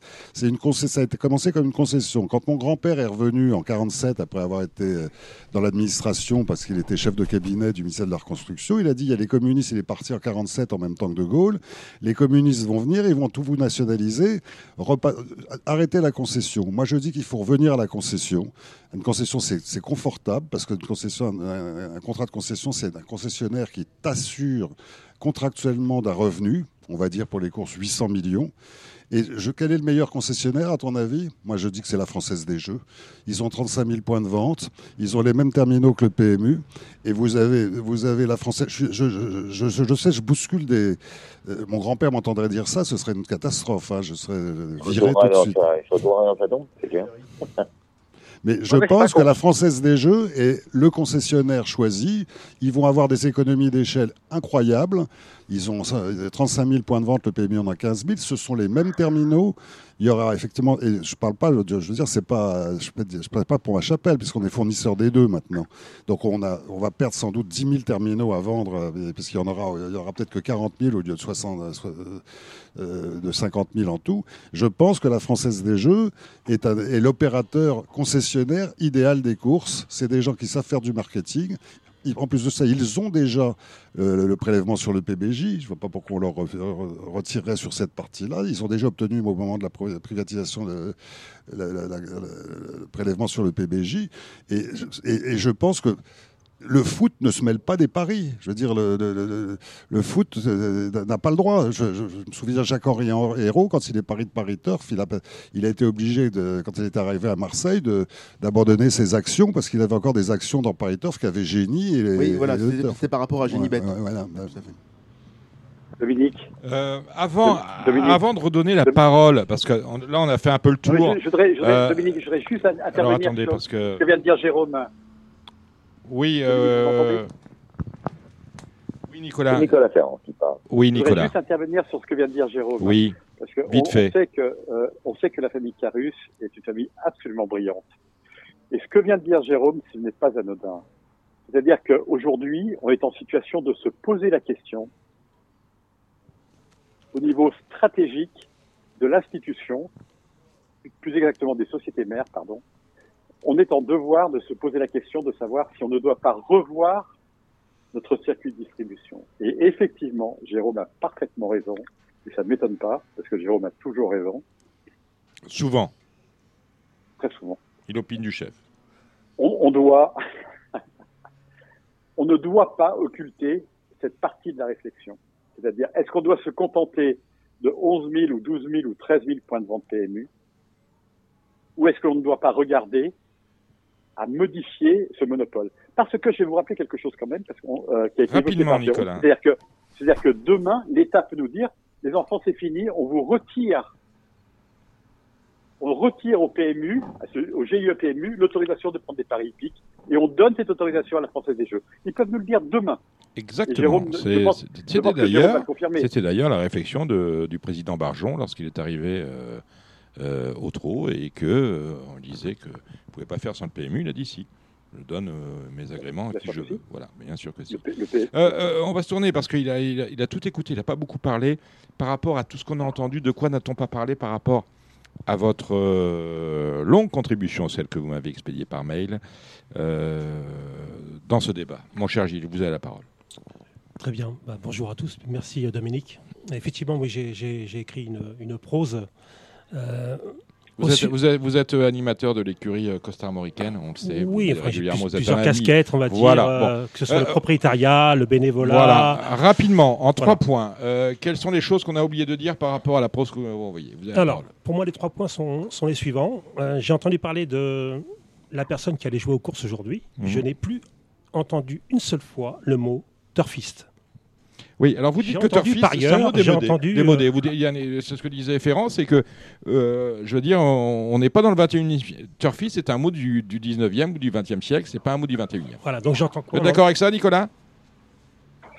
Euh, Pas quand trop. il est- quand, quand- quand il est convaincu, ça devient un turfiste. C'est un Mais, détail, euh, c'est un détail. Bon. Mais quand on va le chercher, Voilà. c'est pas un Néanmoins, turfiste. Voilà. néanmoins, Gilles, néanmoins, c'est Gilles, associé à- à- aux personnes qui aiment les chevaux, aux personnes qui n'ont pas du gain et Voilà, autres. bon. J'ai plus entendu ce mot-là une seule fois. Bon. D'accord. Ensuite, euh, la réflexion doit se porter également sur la visibilité effectivement des courses épiques Hmm. en dehors des médias concernés par les courses épiques, comme la. la, la Mais on n'est plus, on, on est sorti des radars, on Voilà. n'existe plus, on peut dire ce qu'on euh, veut. Aujourd'hui, met sur les chaînes généralisées, euh, on peut voir, par- on entend parler du loto, l'euro million, des résultats. Mm. Il n'y a plus le laïus sur le quintet, le tiercé, l'événement Mais sais beaucoup quoi. de gens m'ont dit, euh, quand, je, quand je disais je travaille dans les courses, m'ont dit ça existe encore. Mais sérieusement, ça existe encore. On ne sait plus. Voilà, donc L'Arc de Triomphe, c'est le centième ou euh, le deux centième ou le millième. C'est passé. euh, Voilà, donc je pense qu'une cartographie, euh, une photographie même de l'état actuel des courses épiques, lorsqu'on va sur les hippodromes, bah, il n'y a plus vraiment grand monde. C'est un spectacle. Au départ, c'est. Et on rejoint finalement quelque part. euh, euh, il faut se mettre à la place du président Bouchard à Vichy. Euh, lui, il a plus de monde sur ses hippodromes. Il se dit pourquoi j'ai continué à prendre des paris puisque plus personne ne vient. Oui, Mais alors, Dominique, Dominique, Oui, je voudrais, oui. Dominique, je voudrais un peu, Oui, je Philippe. voudrais un peu moduler, je voudrais un peu moduler ce propos. Je ne dis pas qu'il ne faut plus prendre de paris les hippodromes. Il faut prendre les paris différemment. Or, on est quand même à l'ère de la digitalisation.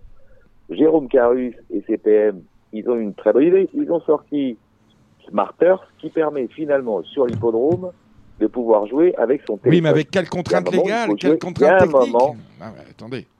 Au contrainte technique, elle est assez simple. On va Non, non, non. S'il y a une contrainte. Dans matière de jeu, il faut que ce soit simple. bien. Si ça devient compliqué, on ne joue pas. Bah, Je veux dire, on en vient, on en vient au défi du parieur où tu n'as pas rempli la case de lundi, tu devais jouer 250, Oui, enfin, tu n'as joué que peu- enfin, 230. c'est un peu Alors t'es marron, mon garçon. Calmez-vous, mon petit Denis. C'est peut-être compliqué. Moyennant quoi, quand je fais des opérations de promotion avec CPM sur l'hippodrome, ça marche très bien et ça marche parfois mieux qu'un, voire deux, trois guichets. Mhm. Donc là-dessus, qu'on me la fasse pas, ça marche très très bien. Ah, Je Le comptais pas vous la faire. hein. Au moins de moi l'idée. hein. c'est que tous nos, c'est que tous nos parieurs, euh, je dirais un petit peu entre guillemets parfois conservateurs, veulent pour l'un retrouver le guichet sur lequel il jouait avec son papa il y a 70 ans, Mhm. donc c'est horrible euh, qu'il n'y ait plus ce Mhm. guichet-là, ou sur une borne qui euh, était euh, là et sur laquelle il adore jouer, etc., etc.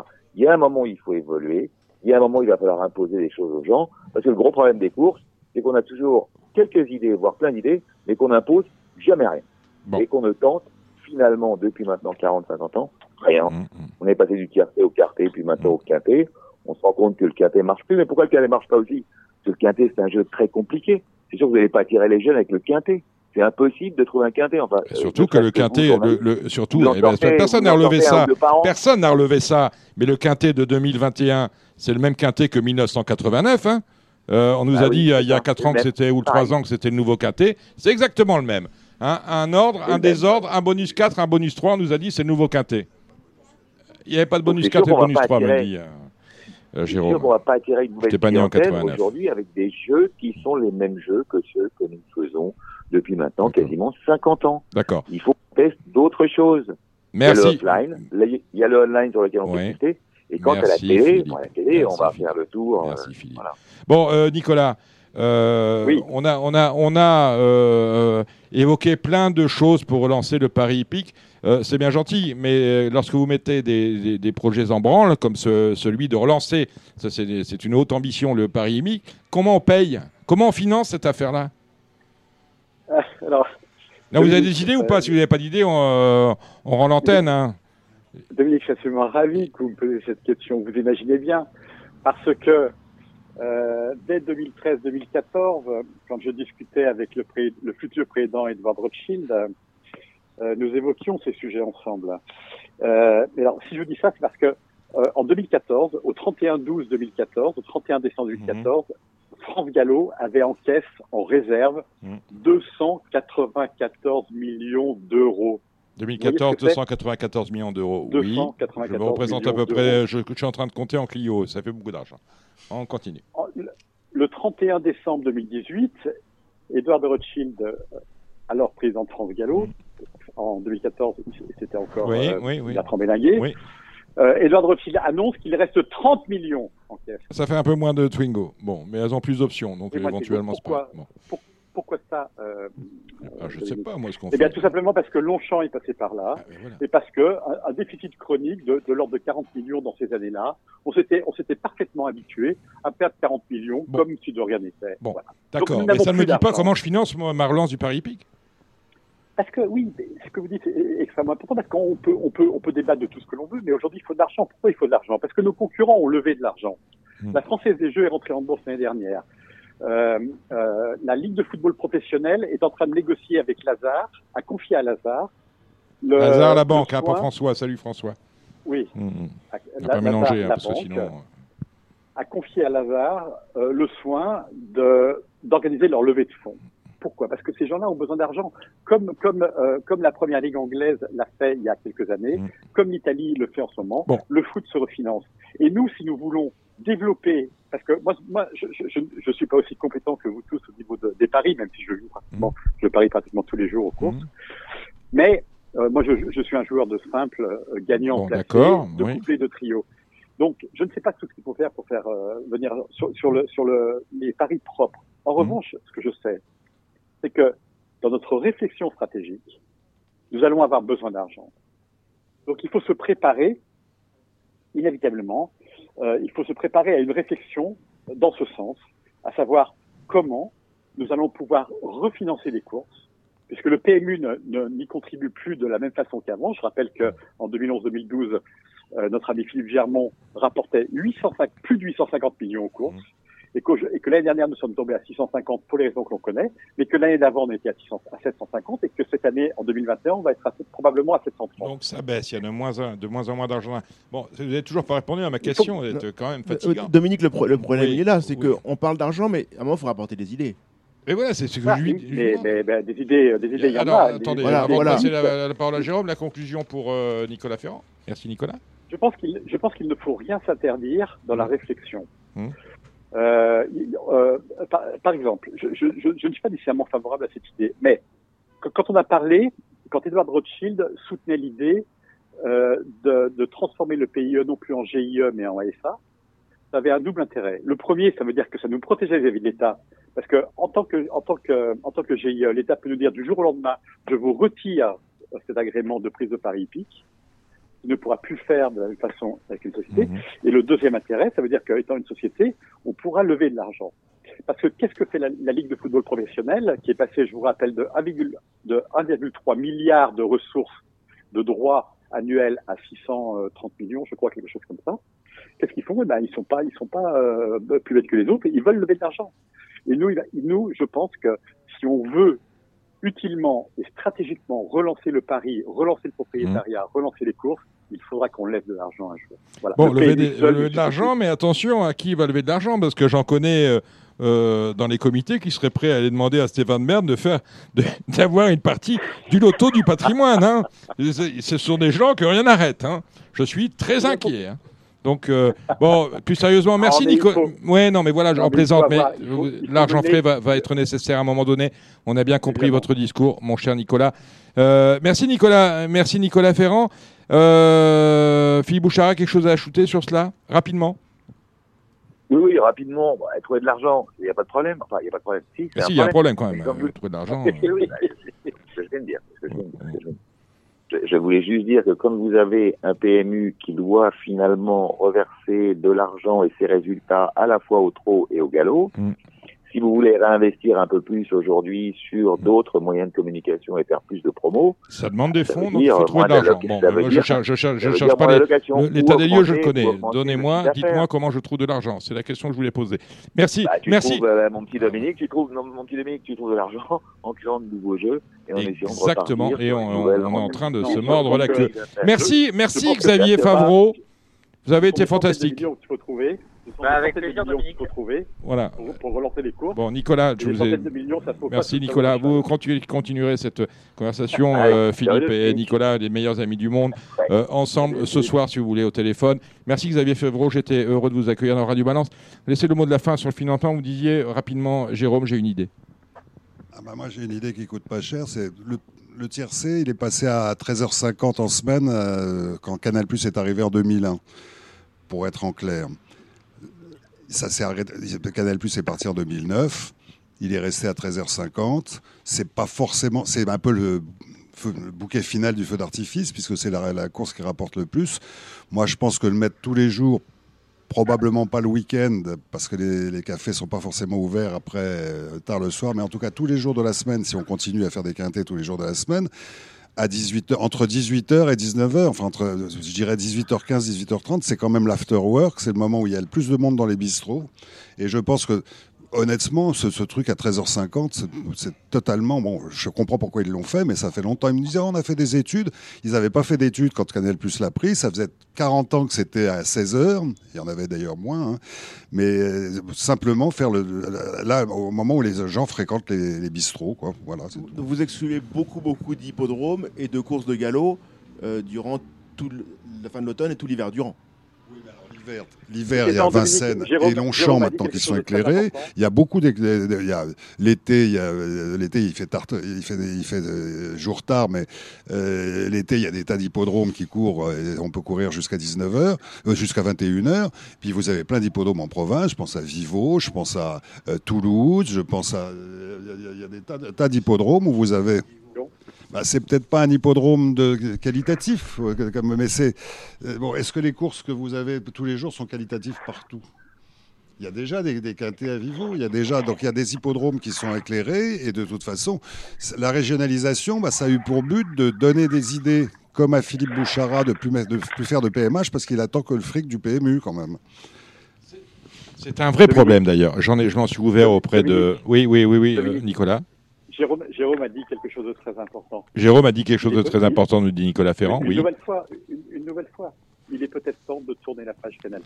Il est temps de tourner. La... Il est en train de se tourner. Si je suis l'actualité, la page de Canal, la page Canal Plus est en train de se tourner définitivement. Merci de cette remarque. J'allais oublier, mon cher Nicolas. Cédric Philippe. Dominique, on va quand même finir sur les propositions de, de Paris où il essayait de relancer un peu le jeu. Oui, vous on en a pas avez. mal de joueurs autour de la table. Oui.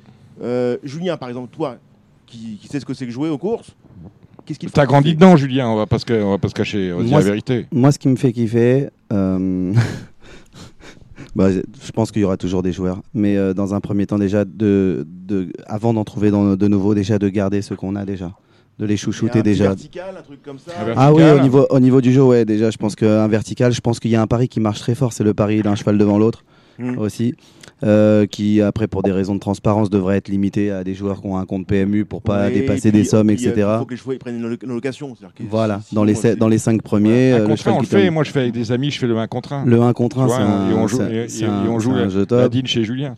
Après, on parlait de flexi. Moi, j'attendais euh, ouais, le flexi à 25%. J'aimerais bien faire des combinaisons à 7-8 000 euros à un flex- flexi 10%. Ah oui. Alors Et que tu on- vois, on dans, dans mes, dans mes contributions. Twitter et Facebook, beaucoup de gens me disent non. Tu vois Moi, je suis très flexi aussi. Je suis d'accord avec toi. Ça, ça permet d'augmenter. Moi, je les pense qu'il faut plus Exactement. flexi. Ah non, non, moi je suis flexi, je suis top. Et puis euh, le Super 4, je pense que c'est un jeu extraordinaire parce que euh, c'est un jeu euh, où on peut jouer peu et gagner beaucoup. Donc ce que les gens ils aiment, c'est euh, de, de- c'est de les faire rêver. Quoi. Moi, on peut toucher des Super 4 à 4, Spéculation. à 4 5 000, 6 000. Avec on a joué.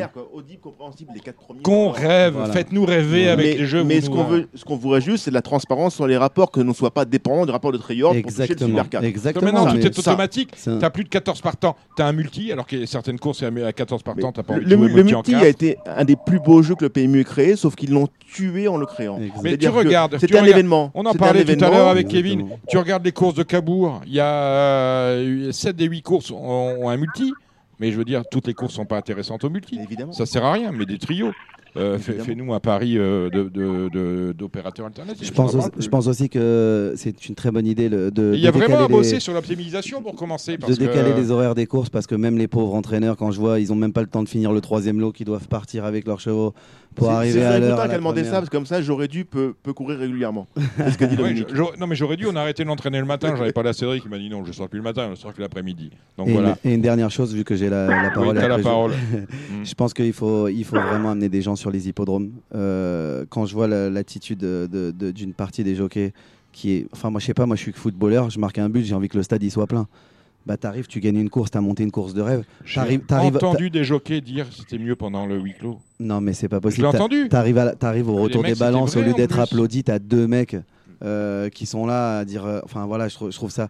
Il faut vraiment que les, les acteurs jouent la transparence. Il faut que. Voilà, pour, sur Equidia, je vais pas nommer de nom, mais je vous jure, quand, voilà, je vous le dis, après, on aime, on n'aime pas. Moi, quand j'entends Charlie Millepied parler de l'obstacle, commenter une course d'obstacle, ou Stéphane Coste. euh, vibres. Mais j'ai envie de la, la prochaine. C'est rien que pour ça, rien que pour eux, la prochaine course, j'ai envie de faire le papier encore plus pour tomber sur le cheval qui va me faire vibrer dans les 100 derniers mètres. C'est des gens qui Qui véhiculent. te font rêver. Il y a aussi des, des voltigeurs aussi. Tu as certains voltigeurs, ils vont voir des mecs qui n'ont aucune chance. Va voir, cours, va à droite, à gauche. Tu dois, tu dois demander aux 4-5 premières chances qu'est-ce qu'ils en pensent? Ce qu'on fait La dans Mission de- Paris. Hein, la for- la dis comme for- ça. Pourquoi Equidia le fait pas? Ah bah je sais pas. On n'est pas au niveau, on n'est pas au même. Ah, parce que j'ai euh, pris les meilleurs. Ouais. en tout cas, voilà. Et puis pour, pour finir, je pense que la nourriture sur les hippodromes, Voilà, c'est- la ça- restauration. Ça, ça amènerait énormément du- de monde. Voilà, moi j'ai un restaurant italien. Je sais que la, la cuisine italienne, on peut vendre des pizzas à 12 euros et pas vendre des saumons fumés, des plateaux de fromage à 38 euros euh, au milieu de l'hippodrome d'Auteuil. Euh, je pense que pour amener du monde sur les hippodromes, regardez, regardez l'hippodrome de Clairefontaine qui pour moi est la- le plus bel hippodrome de France. La bouteille de champagne à 30 euros. Mmh. Mmh. Excusez-moi, j'ai pas envie de dire un terme vulgaire, mais toute la journée, les gens autour du rond de présentation, ils boivent. S'ils boivent, ben, il y a de l'ambiance, ils se lèvent, ils jouent. Mm. Les- les- tous les jockeys, ben, pendant le meeting euh, de Deauville, ils jouent le jeu, ils répondent tous à Clairefontaine le Mm. long de la barrière. Ça entraîne des enjeux. Il y a des guichets partout, en plein milieu partout. de l'hippodrome. Il y a des il y a bornes beaucoup de gens habillés en orange qui vont. Il y a des bornes de partout, mais je peux vous dire que toute la- France entière doit prendre exemple sur Clairefontaine. C'est exceptionnel. Merci Voilà. Axel Maître, nous dit. Jérôme, ce sera le mot de la fin. Merci Julien Debache, merci de nous avoir accueillis de manière aussi amicale au Scorzo, c'est 64 avenue des Ternes dans le 17e arrondissement de Paris. Merci euh, Gilles Guazdoué, merci Cédric Dominique, je vous dirai la de semaine prochaine les idées que j'ai. Oui, merci euh, Benjamin Brami, merci Kevin Baudon, merci à, de s'être déplacé à notre... Je ne vous ai pas demandé, on va peut-être finir là-dessus, il y a une réunion au PMU cet après-midi, rien n'en sorti, on vous a écouté. Euh, J'ai aucune nouvelle. Aucune nou- Pas de C'était ce nouvelles. matin, je crois qu'il y avait une. Euh, Non, mais il y avait un CA ce matin, j'en avais parlé en un introduction. CA, ouais. Mais vous, vous êtes allé voir par rapport à vos articles, on vous a demandé de venir vous expliquer au PMU, c'est ça? Oui, on a échangé. Vous avez échangé, très bien. Merci, Jérôme Carus, d'être venu. Mais c'était un grand plaisir. Et on remercie ceux qui étaient au téléphone. On remercie, malheureusement, on a eu des problèmes de liaison. Il devait être là ce soir.